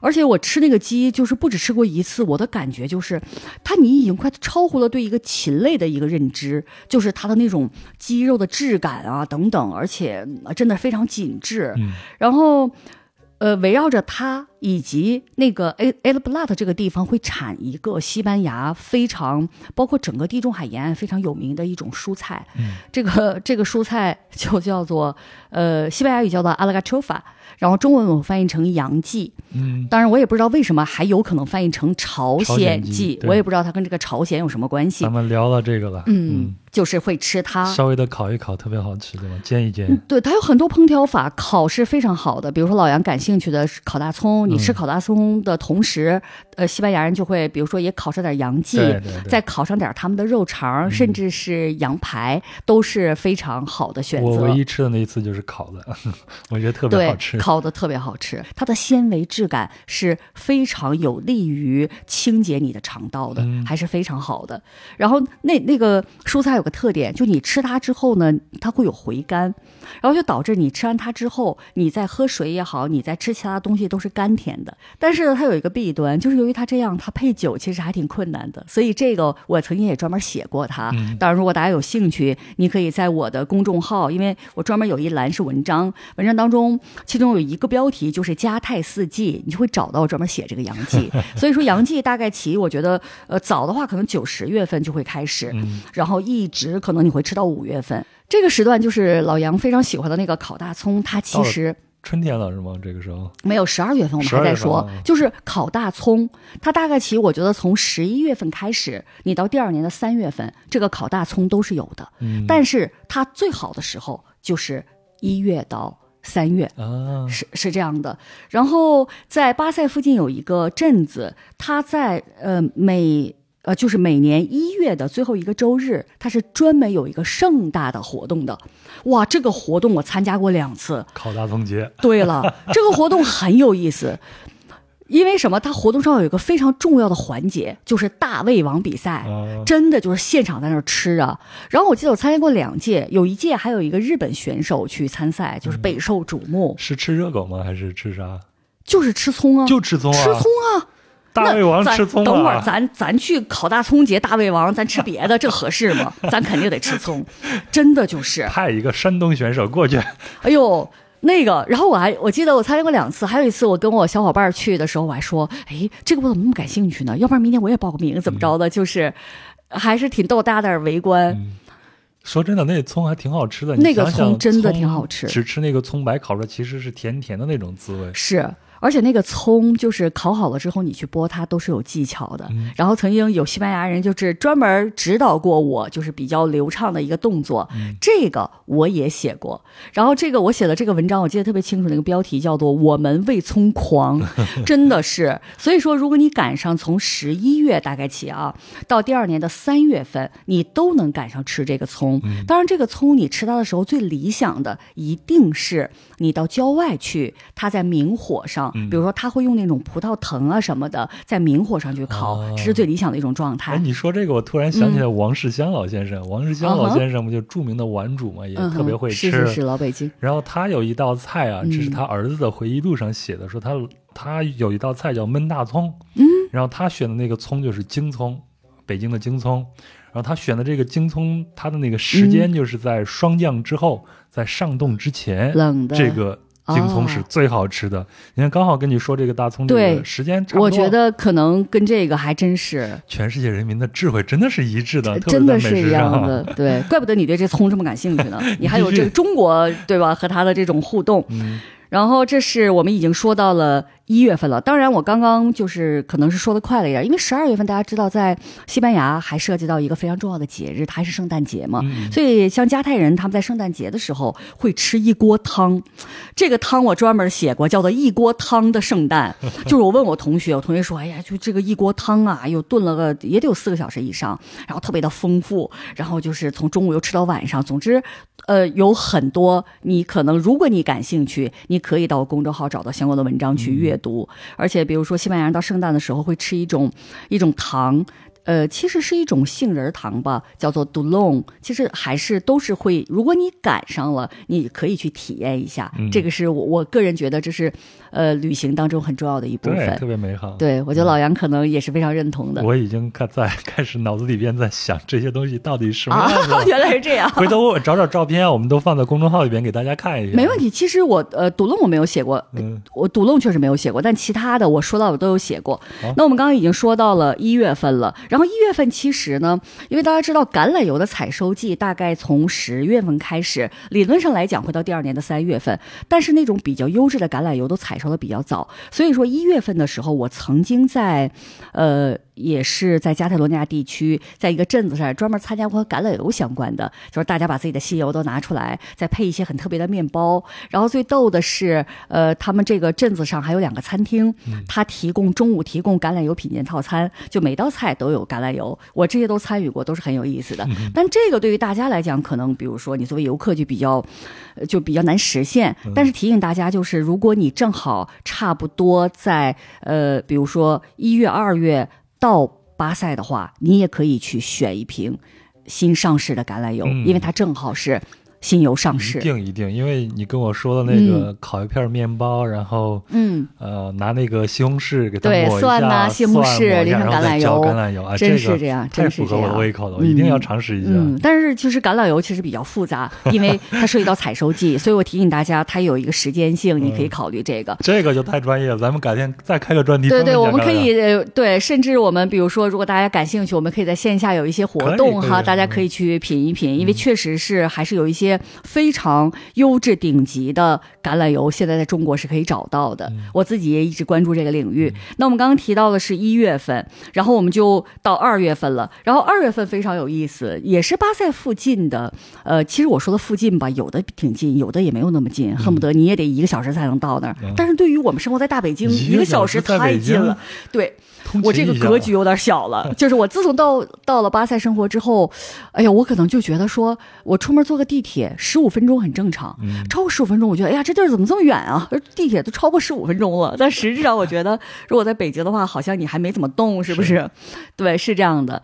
然后那个地方非常有趣，二月份。它有一个非常主要的一个食材，拿它搞事情。它那个镇子上就是有可能有三家米其林餐厅，还是两家，我都去吃过。嗯，这个镇子叫啥镇子？给大家。这叫做嗯 g a m b l i 嗯，这个其实我有写过，大家有兴趣都可以去查。好的。然后这个主材叫什么呢？叫做皮皮虾，哦，皮就是我们东北人说的虾爬子。嗯就是这个东西，你都觉得不可思议。然后最不可思，呃，我先说一下人家镇子上的活动哈，镇子上这个活动恨不得历时得有一个月，就各种各样的。然后最有趣的是什么呢？有一天，因为它既然有皮皮虾，它既然有海产，它是海港。因为大家知道，它其实都是地中海沿线，嗯它那好多城市其实都是海边小城，都很美的。然后你坐着小火车去也是一种享受哈。然后呢，它这个活动是这样的：海港海港边儿上支大锅，那一口锅都老大个儿了。然后在那个锅里面做什么呢？他用这个皮皮虾，因为大家知道，以我们对于西班牙人的认知，我之前有讲过，他们吃肉的，对肉的这种方式哈，对鱼的这种方式。你要说这鱼有刺，这个咱真不能吃；你要说这肉有骨头，咱们也离它远点儿。那你想皮皮虾这个东西，我认为他们是搞不定的。然后他们想到什么办法呢？他们把这个皮皮虾，因为皮皮虾还是比较鲜美的，把这个皮皮虾人家吊一个高汤。那拿这个高汤做什么呢？我应该也有提过，呃，就是触动我，呃，一定要学西餐的那一锅，呃，西班牙的那个短面，对吧？嗯叫做 f i d i w a 然后来做这个短面，哇，那个还是非常美味的。哦所以就是在这个高汤里边煮这个面，对，就说饱含汁液，没错，因为你想，当你想做不管是白雅，不管是米类的还是面条类的，嗯其实你无非是需要一些有风味的汤汁去滋养它。对对对吧？嗯只不过就看你用什么调这个汤了。嗯他们用的是皮皮虾，然后我我当时我的选择是这样，我去的比较早，因为这样的话票也比较那个容易买，人也比较少，然后就拿它垫吧垫吧。之后我的目标就是，因为它整个这一个月，它镇子上有很多家餐厅都会有皮皮虾的主题套餐，就是午餐。嗯然后我镇子上的，应该是有两家米其林的一星餐厅，我全去吃过，就专门吃这个皮皮虾主主题套餐。嗯，就是我对这个主题研究了很久，然后突然有天发现，天哪，这个世界上还有一个主厨。竟然号称皮皮虾主厨，研究皮皮虾十五年，特别恐怖。然后他的餐厅好像后来终于，我忘了是哪一年，一八年、一七年，终于被评为了米其林一星餐厅，可远了呀。然后我就伙同一个小伙伴儿，我们俩开着车呀，恨不得开，我觉得他这有点远啊，我觉得得开俩小时，我们俩咔咔就去了。而且我们赶上的那个，就是因为他每一年研究十五年嘛，他每一年就是到这个季节，因为他只有这个季节要吃这个东西，西班牙人吃这个还是比较讲究的。然后每一年到这个季节，他就会设计一套。叫做 Tasty Menu 品鉴套餐，我们赶上的那年是什么呢？是皮皮虾解构大餐。你想啊，人家皮皮虾一共也没多大点儿，他给人家解构了。比如说，哎，俩钳子掰下来做一道菜，俩须子啊，当然我这个说的有点夸张，就是 anyway，我现在有点想，就是记记不是那么清楚了。反正总之就是肚子咱们做一个，哎，反正就是他给人肢解了，因为这个。我也写过，你有兴趣看那个图，你都可以看到。然后三月份的话，如果你喜欢啤酒的话，巴塞是有一个啤酒节的，应该是在三月的中旬，应该有三天，而且据说是可能欧洲三大啤酒节之一。这个我不止去过一次，也专门写过，还很挺有意思的。如果你正好那个时候，你可以留意一下，因为它是可以，它是有英文的官，有它的网站的，你是可以搜到的，就是呃，类似于呃。巴塞罗那呃，Beer Festival，类似于这种，所以你会可以搜到。然后到了四月份，我们知道春天就来了。然后四月份的话呢，那我呃，我想在中国的话，中国的笋的话，是不是会稍微早一些？春笋，春笋吗？嗯，差不多也就差不多。然后这个时候你在呃巴塞的话，你会呃留意有一个东西，它是叫做野生的芦笋，嗯，就是不是大家吃到的那个，就是你笔直笔直，还是有一定的粗度，不是，它是野生的，它非常的细，然后它的香气非常的窜，它的香气有点像什么？我认为恨不得有点像我我们东北小时候吃那种叫青椒、菜椒，当然不是现在，因为现在我觉得。可能大家种的也比较多，它都是催熟，或者说它很快长生长周期很短，它的风味物质不足。像我记得我小的时候在东北吃的那个青椒，觉得很有味道。我觉得这个野生芦笋就有点像它。然后西班牙人会怎么吃它呢？这个其实呃，如果大家到西班牙去旅行的话，一定也要去尝一个西班牙的笋，煎一下、煮一下不都好吃吗？这个野生的你这样不行，因为它是野生的，它味儿老窜了。就是你这样搞不定的，它特别适合一个料理。这个料理其实，呃，就是我说西班牙的国民鸡蛋摊饼，我们西语叫做 d o d i a 然后它其实最基本的 d o d i a 就是一定要有土豆鸡蛋。然后呢，至于有没有洋葱，大家还恨不得打一仗，对吧？有的说有，说没有，对吧？有。然后重点是橄榄油。其实就是这么一个，然后他会把它们形成一个饼。这个老杨，你到西班牙的时候有吃过吧？是吗？基本上就是那种做法。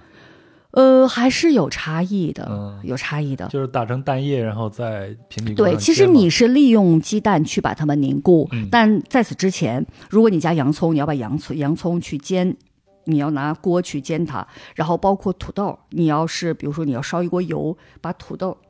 在里面相对温度比较低的情况下去浸熟，然后这里面这个时候你用的橄榄油就非常关键，因为其实橄榄油和土豆还有鸡蛋，它们仨是绝配。然后我刚刚有提到说野生芦笋，对，你可以用它取代土豆来做一个春天版的 d o d i a 然后我也曾经专门写过一篇文章，说一年四季咱们吃这个 d o d i a 可以不用停，因为每个季节都可以。比如说，呃，你到了秋季。它有那种野生的菌子什么的，你可以用它做，也是可以的。对我吃过最，但是鸡蛋、洋葱这两个，还有橄榄油这三个搭配是固定的。呃，洋葱不是，就是橄榄油、鸡蛋，这是首要的。就看你用他们两个去整合谁。明白。我整合过的最黑暗的，我可以给大家分享一下，就是因为我每次到菜市场，我就会关注那些看起来奇奇怪怪的食材，然后我就会发现，就是而且我。特别喜欢吃牛羊肉什么，特别喜欢吃羊肉。然后你会到，而我也是内脏爱好者嘛。然后就到那个摊位，西班牙市场专门有这种摊位嘛。我就发现了，这也我就发现了羊脑。然后看到羊脑之后，我就很好奇，因为我就问嘛，因为我其实当时应该是在买那个，呃。百叶。嗯，买百叶的时候，我就问，哎，我说咱这个羊脑咱们怎么做呢？当地人就给我讲了一个食谱，老黑暗了。然后我就觉得说，其实他给我讲这个食谱就是用羊脑做了一个豆丁啊，啊说白了就是羊脑和鸡蛋的组合，就你听起来非常的黑暗，但是我吃的时候，我觉得那是极致的，哇，那个香，我觉得你可能永远都忘不掉。但是我边吃就边在想说，我曾经认为河南人吃的胡辣汤，嗯包括武汉人吃的热干面，呃，北京人吃的炒肝儿，作为早餐都属于黑暗料理。嗯但是自从我发现了这个之后，我觉得他们都甘拜下风，应该、嗯就是你跟人养脑花儿，这个鸡蛋摊饼没法比，这个这个太这已经黑到中世纪了，太黑暗了。我真是觉得挺黑暗的。五月份，嗯，在巴塞附近，其实会有一个很有意思的，一也是大概一个月有一个活动，是关于什么呢？嗯、加泰罗尼亚这么说吧，西班牙会产一种起泡酒。那这种起泡酒，就工艺来讲，和法国的香槟是同样一个工艺，嗯我们叫做传统法。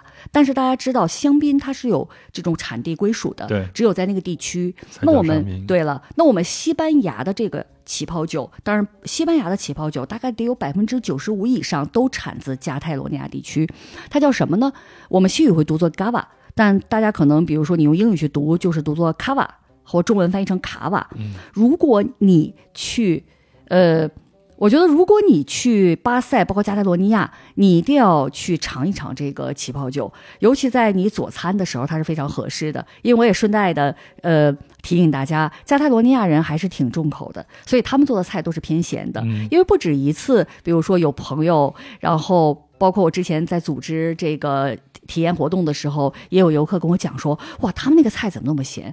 我说他们就是这种风格，你有一个办法。可以去缓解这件事情，因为你会发现，西班牙人他们去用餐的时候，几乎没有谁不喝水和酒的。所以说，五月份的话呢，因为主要的嘎瓦都产自加泰罗尼亚地区，而那个镇子其实离巴塞也不是很远，然后那个镇子会有一个活动叫做嘎瓦的春天，也很有意思。比如说，呃，也是一堆餐厅，大概一个月啊，提供嘎瓦的。中午会有，我说晚上我不知道有没有，中午一般都会有嘎瓦的品鉴套餐，就是嘎瓦你不仅可以喝，还能做菜。嗯然后我记得我上甜点课的时候，那个嘎瓦还是能够可以做一个类似于果酱的东西，但是我们叫做 gelé，其实它是那种类似于啫喱状的，所以嘎瓦是非常有意思的。然后到了六月份的话呢，六月份我其实倒没有什么觉得。啊，对，其实白芦笋的话，季节很短，大概期应该就在五六月份。嗯季节很短。然后大家都知道的就是德国盛产非常好的白芦笋，但其实西班牙应该也是有三个产地产白芦笋的，而加泰罗尼亚地区就有一个地方。然后我曾经去那个地方会参加一个白芦笋的一个节日，嗯所以说如果你那个时候去，你到餐厅你就说我需要点这个白芦笋。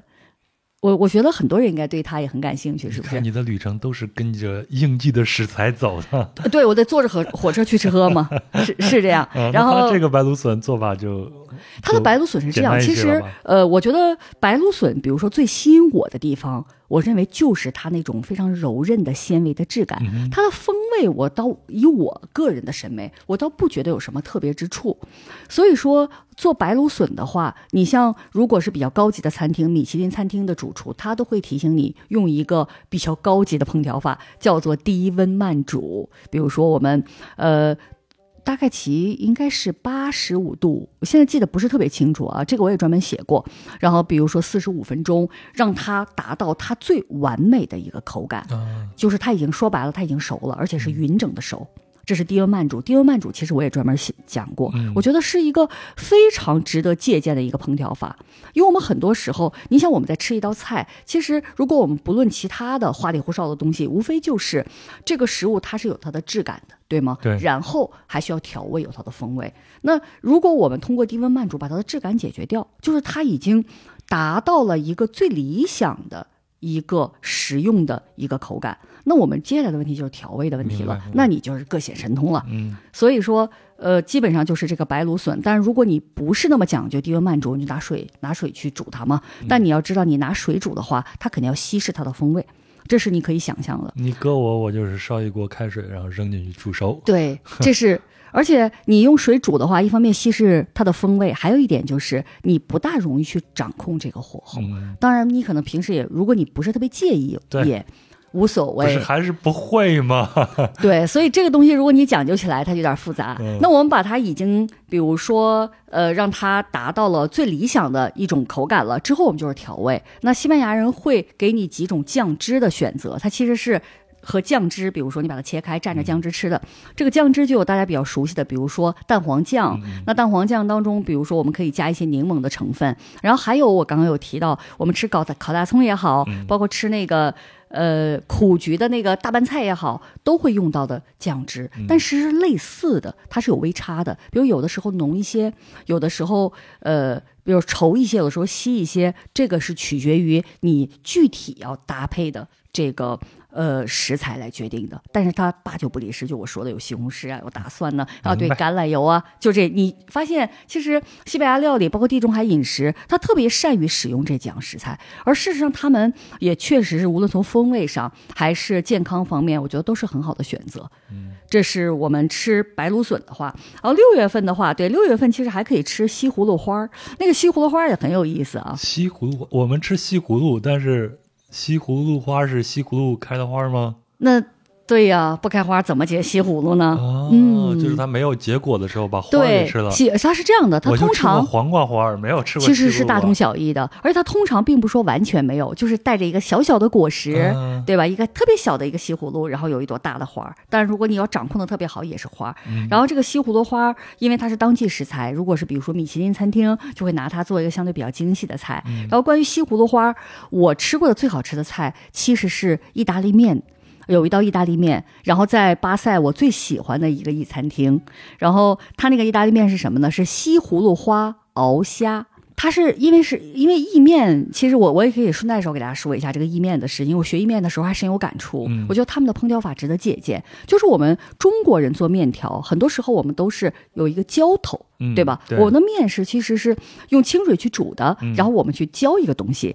那中国的面可以，大家知道中国的面相对比较软，但是意面，我想大家我一说你就有概念，它是杜兰小麦，对了它是比较那种硬质的。其实意面可以做的特别好吃，也可以入味。这个入味的前提是什么呢？你并不是浇上一个浇头或者酱汁，你一定是要把你的酱汁。搁锅就是在锅里面已经让它有一定的热度，嗯之后把面条放在这个酱汁里，让它们有一段时间来互动、来包裹在一起。所以通常，比如说我们去煮这种硬质的这种意面的时候，我们可能就煮到个八九，可能八分熟。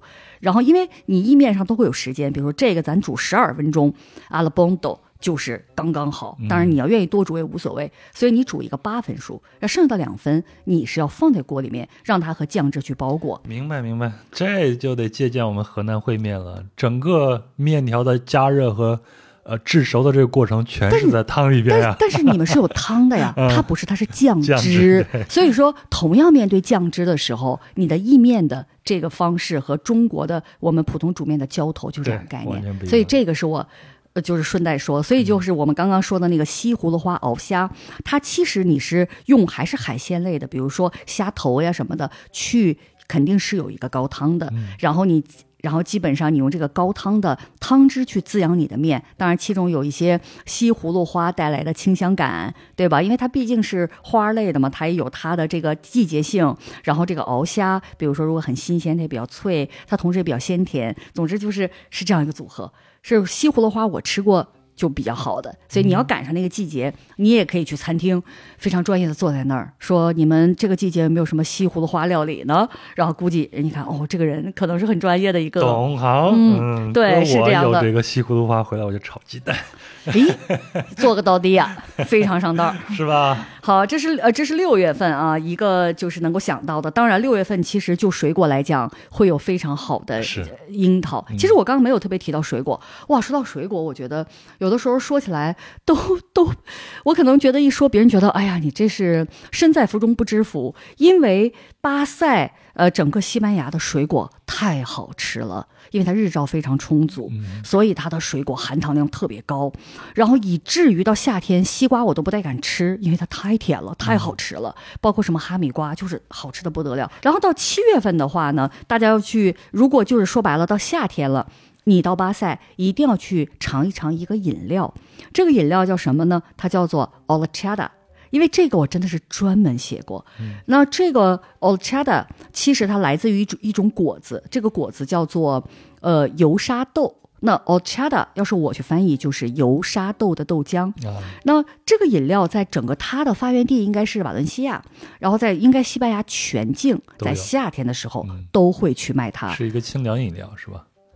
呃，它确实是比较凉的，但是它挺甜的，所以你要去喝它呢，给你个窍门儿，因为商家现在都会提供两种版本，一个是加了糖的，一个是无糖的。嗯对于咱们来讲，如果你喝完全无糖的，其实我个人觉得少一些风味物质。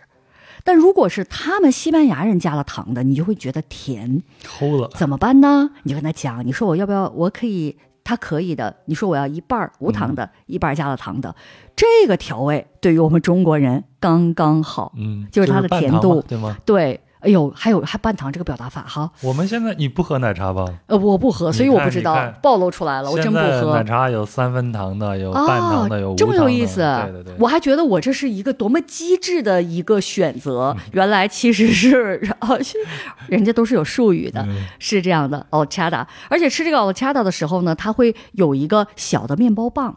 当你把这个面包棒浸在这个 a d a 里面，哇，太美味了！就这个，我现在在说的时候，我就在就在想念，我觉得哦，这个这个太好，太 太美味了。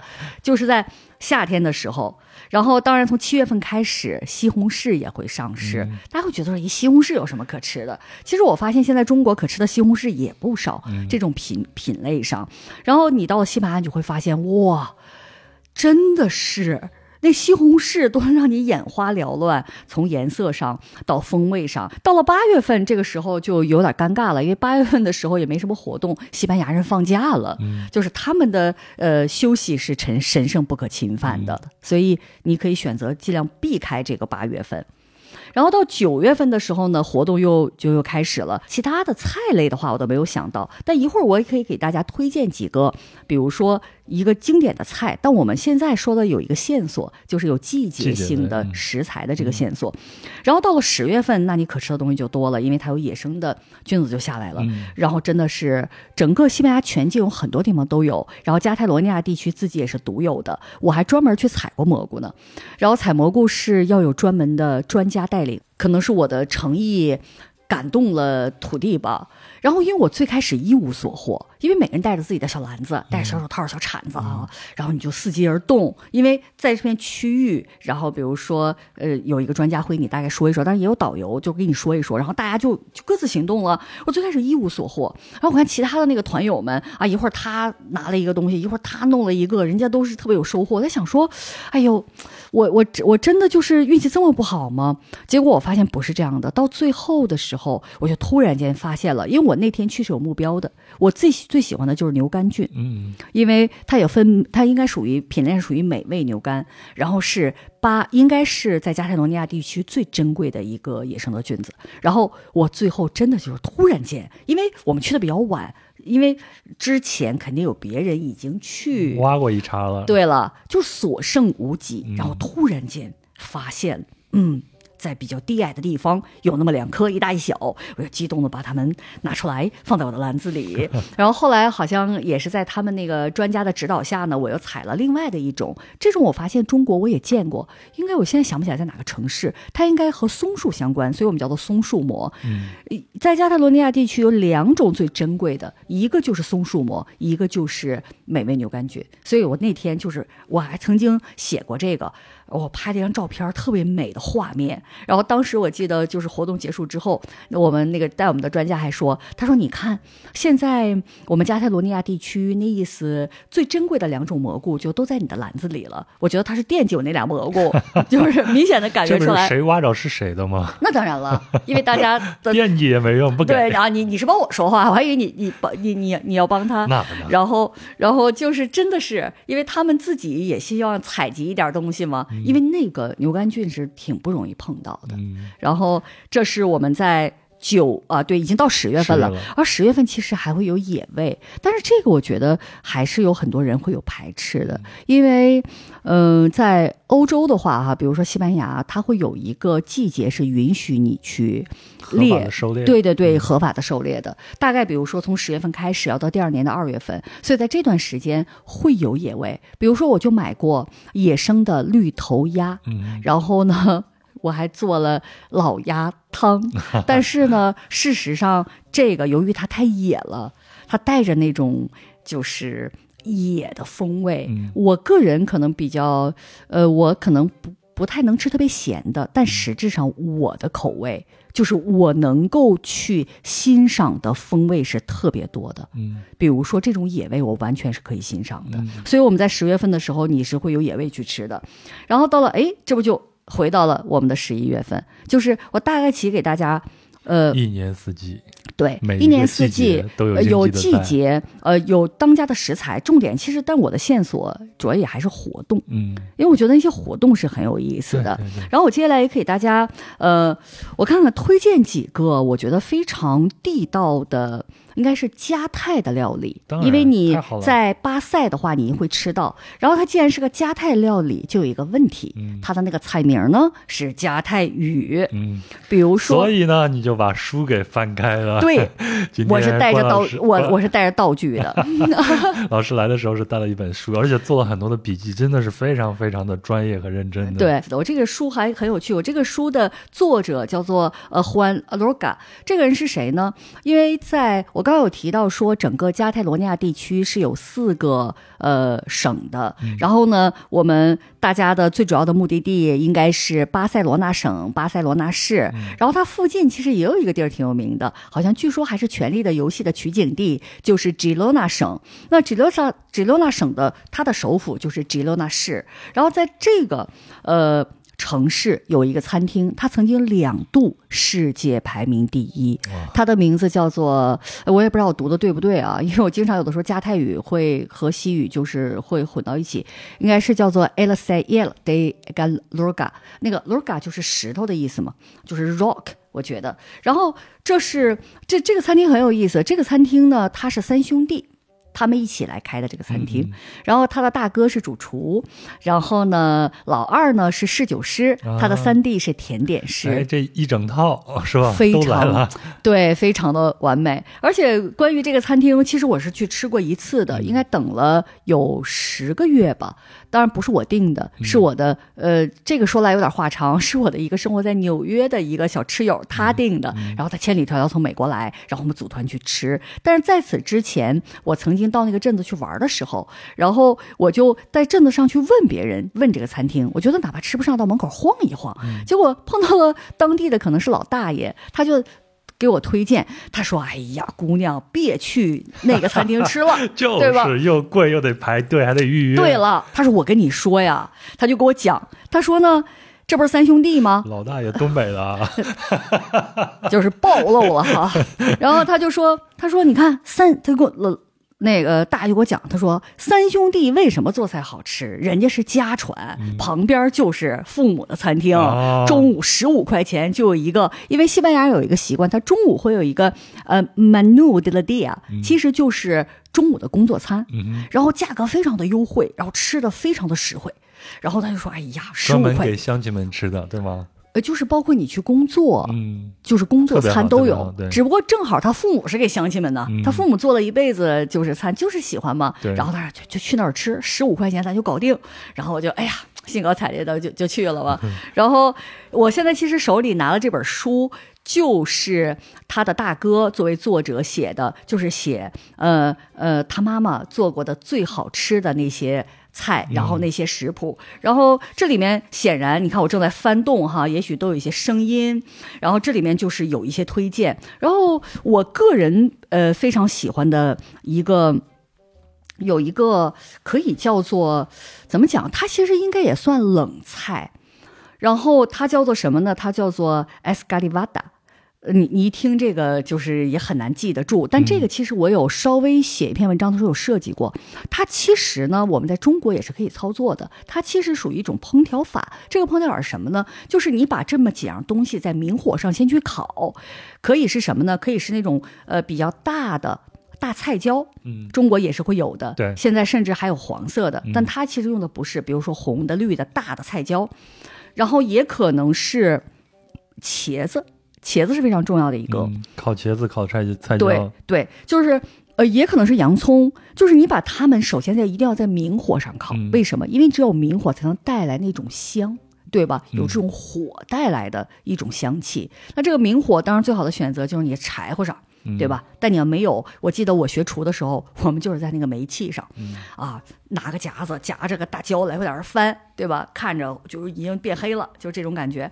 然后你烤的就已经焦了之后呢，做一个举动，就是你用锡纸把它包起来，就是说白了把它沤熟。我这个表达准不准确？沤熟了。嗯，对吧？你用这个热量让它进入其中，然后之后呢，放凉了之后，这样比较容易剥去那个皮嘛。皮，嗯，对，它其实就是这个东西。然后它这个东西你剥去皮之后，然后你把它切成条，你也可以调一个味，调调一个味道，比如说加上橄榄油啊，加上他们非常喜欢加的，比如说蒜呐、呃，这个我觉得好像通常呃不会加特别多的东西，就是橄榄油。就这个东西，我非常推荐大家可以去尝一尝，因为它可以作为一个冷菜，可以作为一个配菜，嗯这是一个加泰特色的料理啊。非常的简单，这个在家里边咱们都可以操作的。我觉得是可以做的。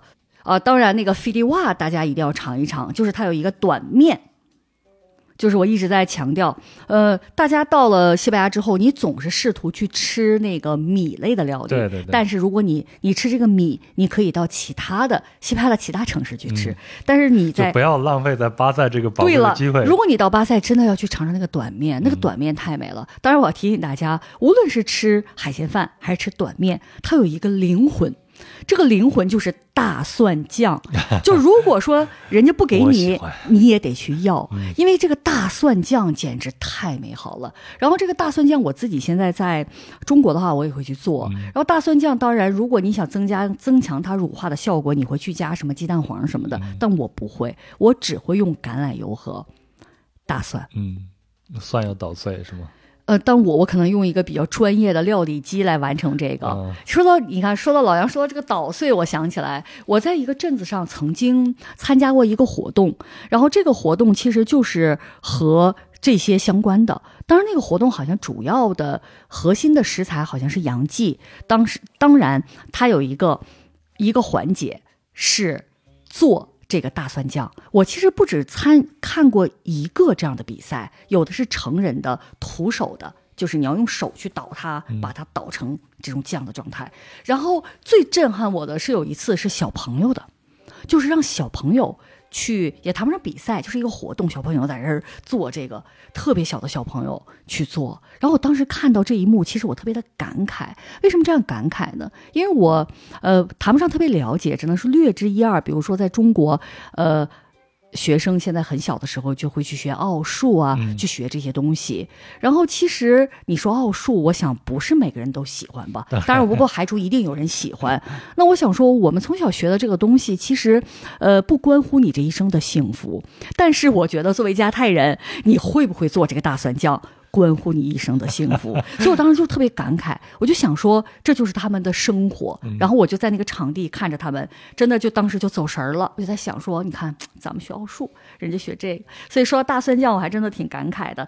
然后还有一个菜我特别推荐，是因为西班牙人特别喜欢吃鳕鱼，但他这个鳕鱼他们喜欢吃的，呃，通常来讲都是用盐腌制过的。那我们就会觉得说，现在都能买到鲜的鳕鱼了，我为什么要去吃腌的？因为腌制不仅仅是一种古老的保存食物的方法，它其实也带来一些风味物质，同时它把蛋白质和脂肪转化。到了一种我们人体更容易吸收的这样的一种形式，所以说，并不是说鲜的就一定比这个腌的好。当然，你想吃它是腌的，你一定要把它用水泡到一个合适的一有个盐分给它去对掉一些。盐分要去掉，然后让它恢复它肉的这种弹性。总之，它还是我其实专门有写过这个。然后这道菜叫什么呢？叫做 escachada。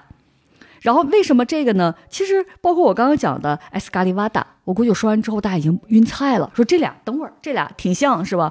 因为他们都来自于加泰语的一些动词。你比如说这个 s k y shada，它其实 s k y shal 就是用手把它撕开，所以这个就相当于说什么呢？它是一个手撕的鳕鱼。因为鳕鱼你去掉盐分之后，它恢复它本来的肉质弹性之后，你用手把它撕成块儿，然后重点是之后你要把它拌起来，拌起来用什么呢？我觉得老杨是不是现在都能猜到用什么了？橄榄油啊，太对了。那除了橄榄油呢？西红柿啊，还有呢？大蒜呀。哎呀，太……哦，我觉得这个好像。不用的不是大蒜，用的是洋葱。总之就那几样，你只要把它一组合，这个我个人特别喜欢吃。这个我都想回去试一试了。但你买不着鳕鱼啊。我主要是没有像你那么好的橄榄油啊。啊，你主要是差橄榄油，我还以为你差鳕鱼。其实鳕鱼你可能没有意识到，你鳕鱼估计也也是差着的。因为我在中国，我好像只能在超市买到鳕鱼块儿。对，我到中国，我好像目前还没有着手去研究一下这个鳕鱼的这个事情。因为你回中国，你可吃的其他海产有点多，所以你就不会特别的要去。但是你在那边。因为你在那边买这个东西太方便了，嗯，所以说，这个那我只能说它可能还是没有那么吸引我，以至于我到现在都没有去寻找鳕鱼。然后，如果你到了巴塞之后呢，还有一个事情你要就是呃。有机会去尝试，因为我其实有提到过，巴塞这个城市呢，它是在山海之间，有山有海。然后西班牙人，我不是不知道是不是西班牙人，我觉得最起码加泰人、加泰料理特别喜欢一个概念。那我们用这个西语来讲，就是 “mar y montana”，山与海，山海之间，啥意思呢？明明咱是做鸡腿儿，对吗？里面得加颗虾，就是这个意思。所以他就会把这个海里面的和这个呃山里面的陆地上的给你搞到一起，mix 一下。对，那我觉得其实呃，像我们中国人讲什么鱼羊鲜啊，他们会有一个我我认为互相提升的这么一个组合关系。所以如果你。在加泰罗尼亚，你也可以去选择，比如说典型性的这样的料理，比如说他们有时候，呃，我想他们做什么啊？比如说他们做那个，应该是我们叫做鱿鱼，嗯，它在鱿鱼里面会塞一些馅儿，这个我在厨我在学厨的时候就有学过这个菜，但是对于我来讲，我觉得哇，这个味道特别的浓郁，我就觉得说，我可能还是觉得，那我们何不吃点其他的方式的料理？就是可能这个烹调法并不是我喜欢的，而且他们还喜欢吃蜗牛什么的。如果你感兴趣的话，也都可以，嗯，有的可以去尝试。因为做蜗牛的时候，通常也会去结合一些，比如说猪的油脂，嗯，就是来增加，也可能是增加它的，我觉得跟口感有关，比如让它口感更丰富起来，大概是这样。嗯，太棒了，太棒了！这一趟你看看，啊，对，我突然想起来，我好像没有给大家提到甜点，是不是？然后是这样的，你到加泰罗尼亚地区最典型的一个甜点就是叫做格莱玛嘎达拉纳，就是加泰罗罗尼亚炖蛋。那这个其实就有点像我们吃的呃焦糖布丁什么的，所以这个我觉得吃不吃都无所谓。但是我印象特别深刻，我曾经有一次在一个餐厅，那个餐厅属于那种非常传统的加泰料理的餐厅，然后历史也非常悠久，然后整个的布置特别雅致，你就感觉说你到了一个生活非常讲究的加泰人的家庭去用餐。他们做了一个这个加泰罗尼亚炖蛋。里面是加了姜的哦，当时我就觉得，而且是冬天，我记得好像是立冬那一天，当时我印象特别深刻，因为大家知道，呃，就是我们中国也会吃有一个甜品叫做姜汁撞奶，是不是？对，然后我觉得姜在这里面就。就特别的美好，所以说，如果你能赶上这样的版本，也是可以尝试的。这是我觉得加泰罗尼亚地区应该最典型的一个。然后还有一个我个人非常喜欢的，有一种奶制品，它其实相当于比较新鲜的一个，它谈不上奶酪。然后呢，呃，加泰语叫做马豆，你看跟那个茶豆差不多，对不对？马豆就是 M A T O，然后那个 O 上面还是有个撇儿哈，然后。这个这个它通常怎么吃呢？它会淋上蜂蜜，它都是对。这边我顺便给大家说一下，和我们中国人用餐的习惯其实不大一样。我觉得还挺符合我的用餐习惯的，就是西班牙人吃饭呢，他首先他会有前菜。对吧？他会有一个，然后呢，有一个主菜。对，他们基本上都会吃一个餐后甜点。对，真的是特别好，特别好。非常感谢关老师来给我们聊了这么多关于巴萨地区的美食。我们已经不局限于是巴塞罗那市了，而且关老师呢，以后呢，啊、他也想成为一个传播西班牙美食文化的这样一个使者，或者说是一个嗯一直都在努布道中，嗯，所以我不应该叫你 chef 了，应该叫你是老师，对吧？又做回了老师 曾经的关老师。你看你以前做什么，最擅长做什么，以后呢，你可能还是这样子。，对，只不过换了一个方向。是嗯以后有机会，真的是希望我们能在嗯、不管是来节目里边继续聊天啊，聊我们在世界各地的见闻，对美食的这种探索，嗯，我们也可以在线下有一些更多的活动，咱们一起带着大家。食物是最好的切入一个目的地的一是这样个方式的，，嗯真是这样，会会更直观一些。是非常感谢关老师。我也非常感谢，应该是我们壮游的听友是吧？对这个话题感兴趣，希望呃我和大家分享的这些呃你会有兴趣。然后呢，如果将来疫情结束，我们能够再次到访西班牙，对你能够有所帮助。是，这也是我们共同的一个期望了。嗯好，给大家说个再见吧，拜拜。拜拜。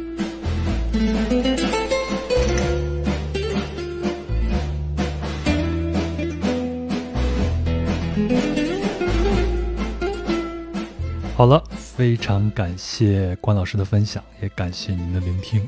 啊、我不知道您怎么想啊，反正在我这儿啊，一方面是感叹于巴塞地区一年四季的美食，另一方面呢，也很赞叹关老师对所爱的事情的激情和执着，也非常佩服他有改变自己生活的勇气。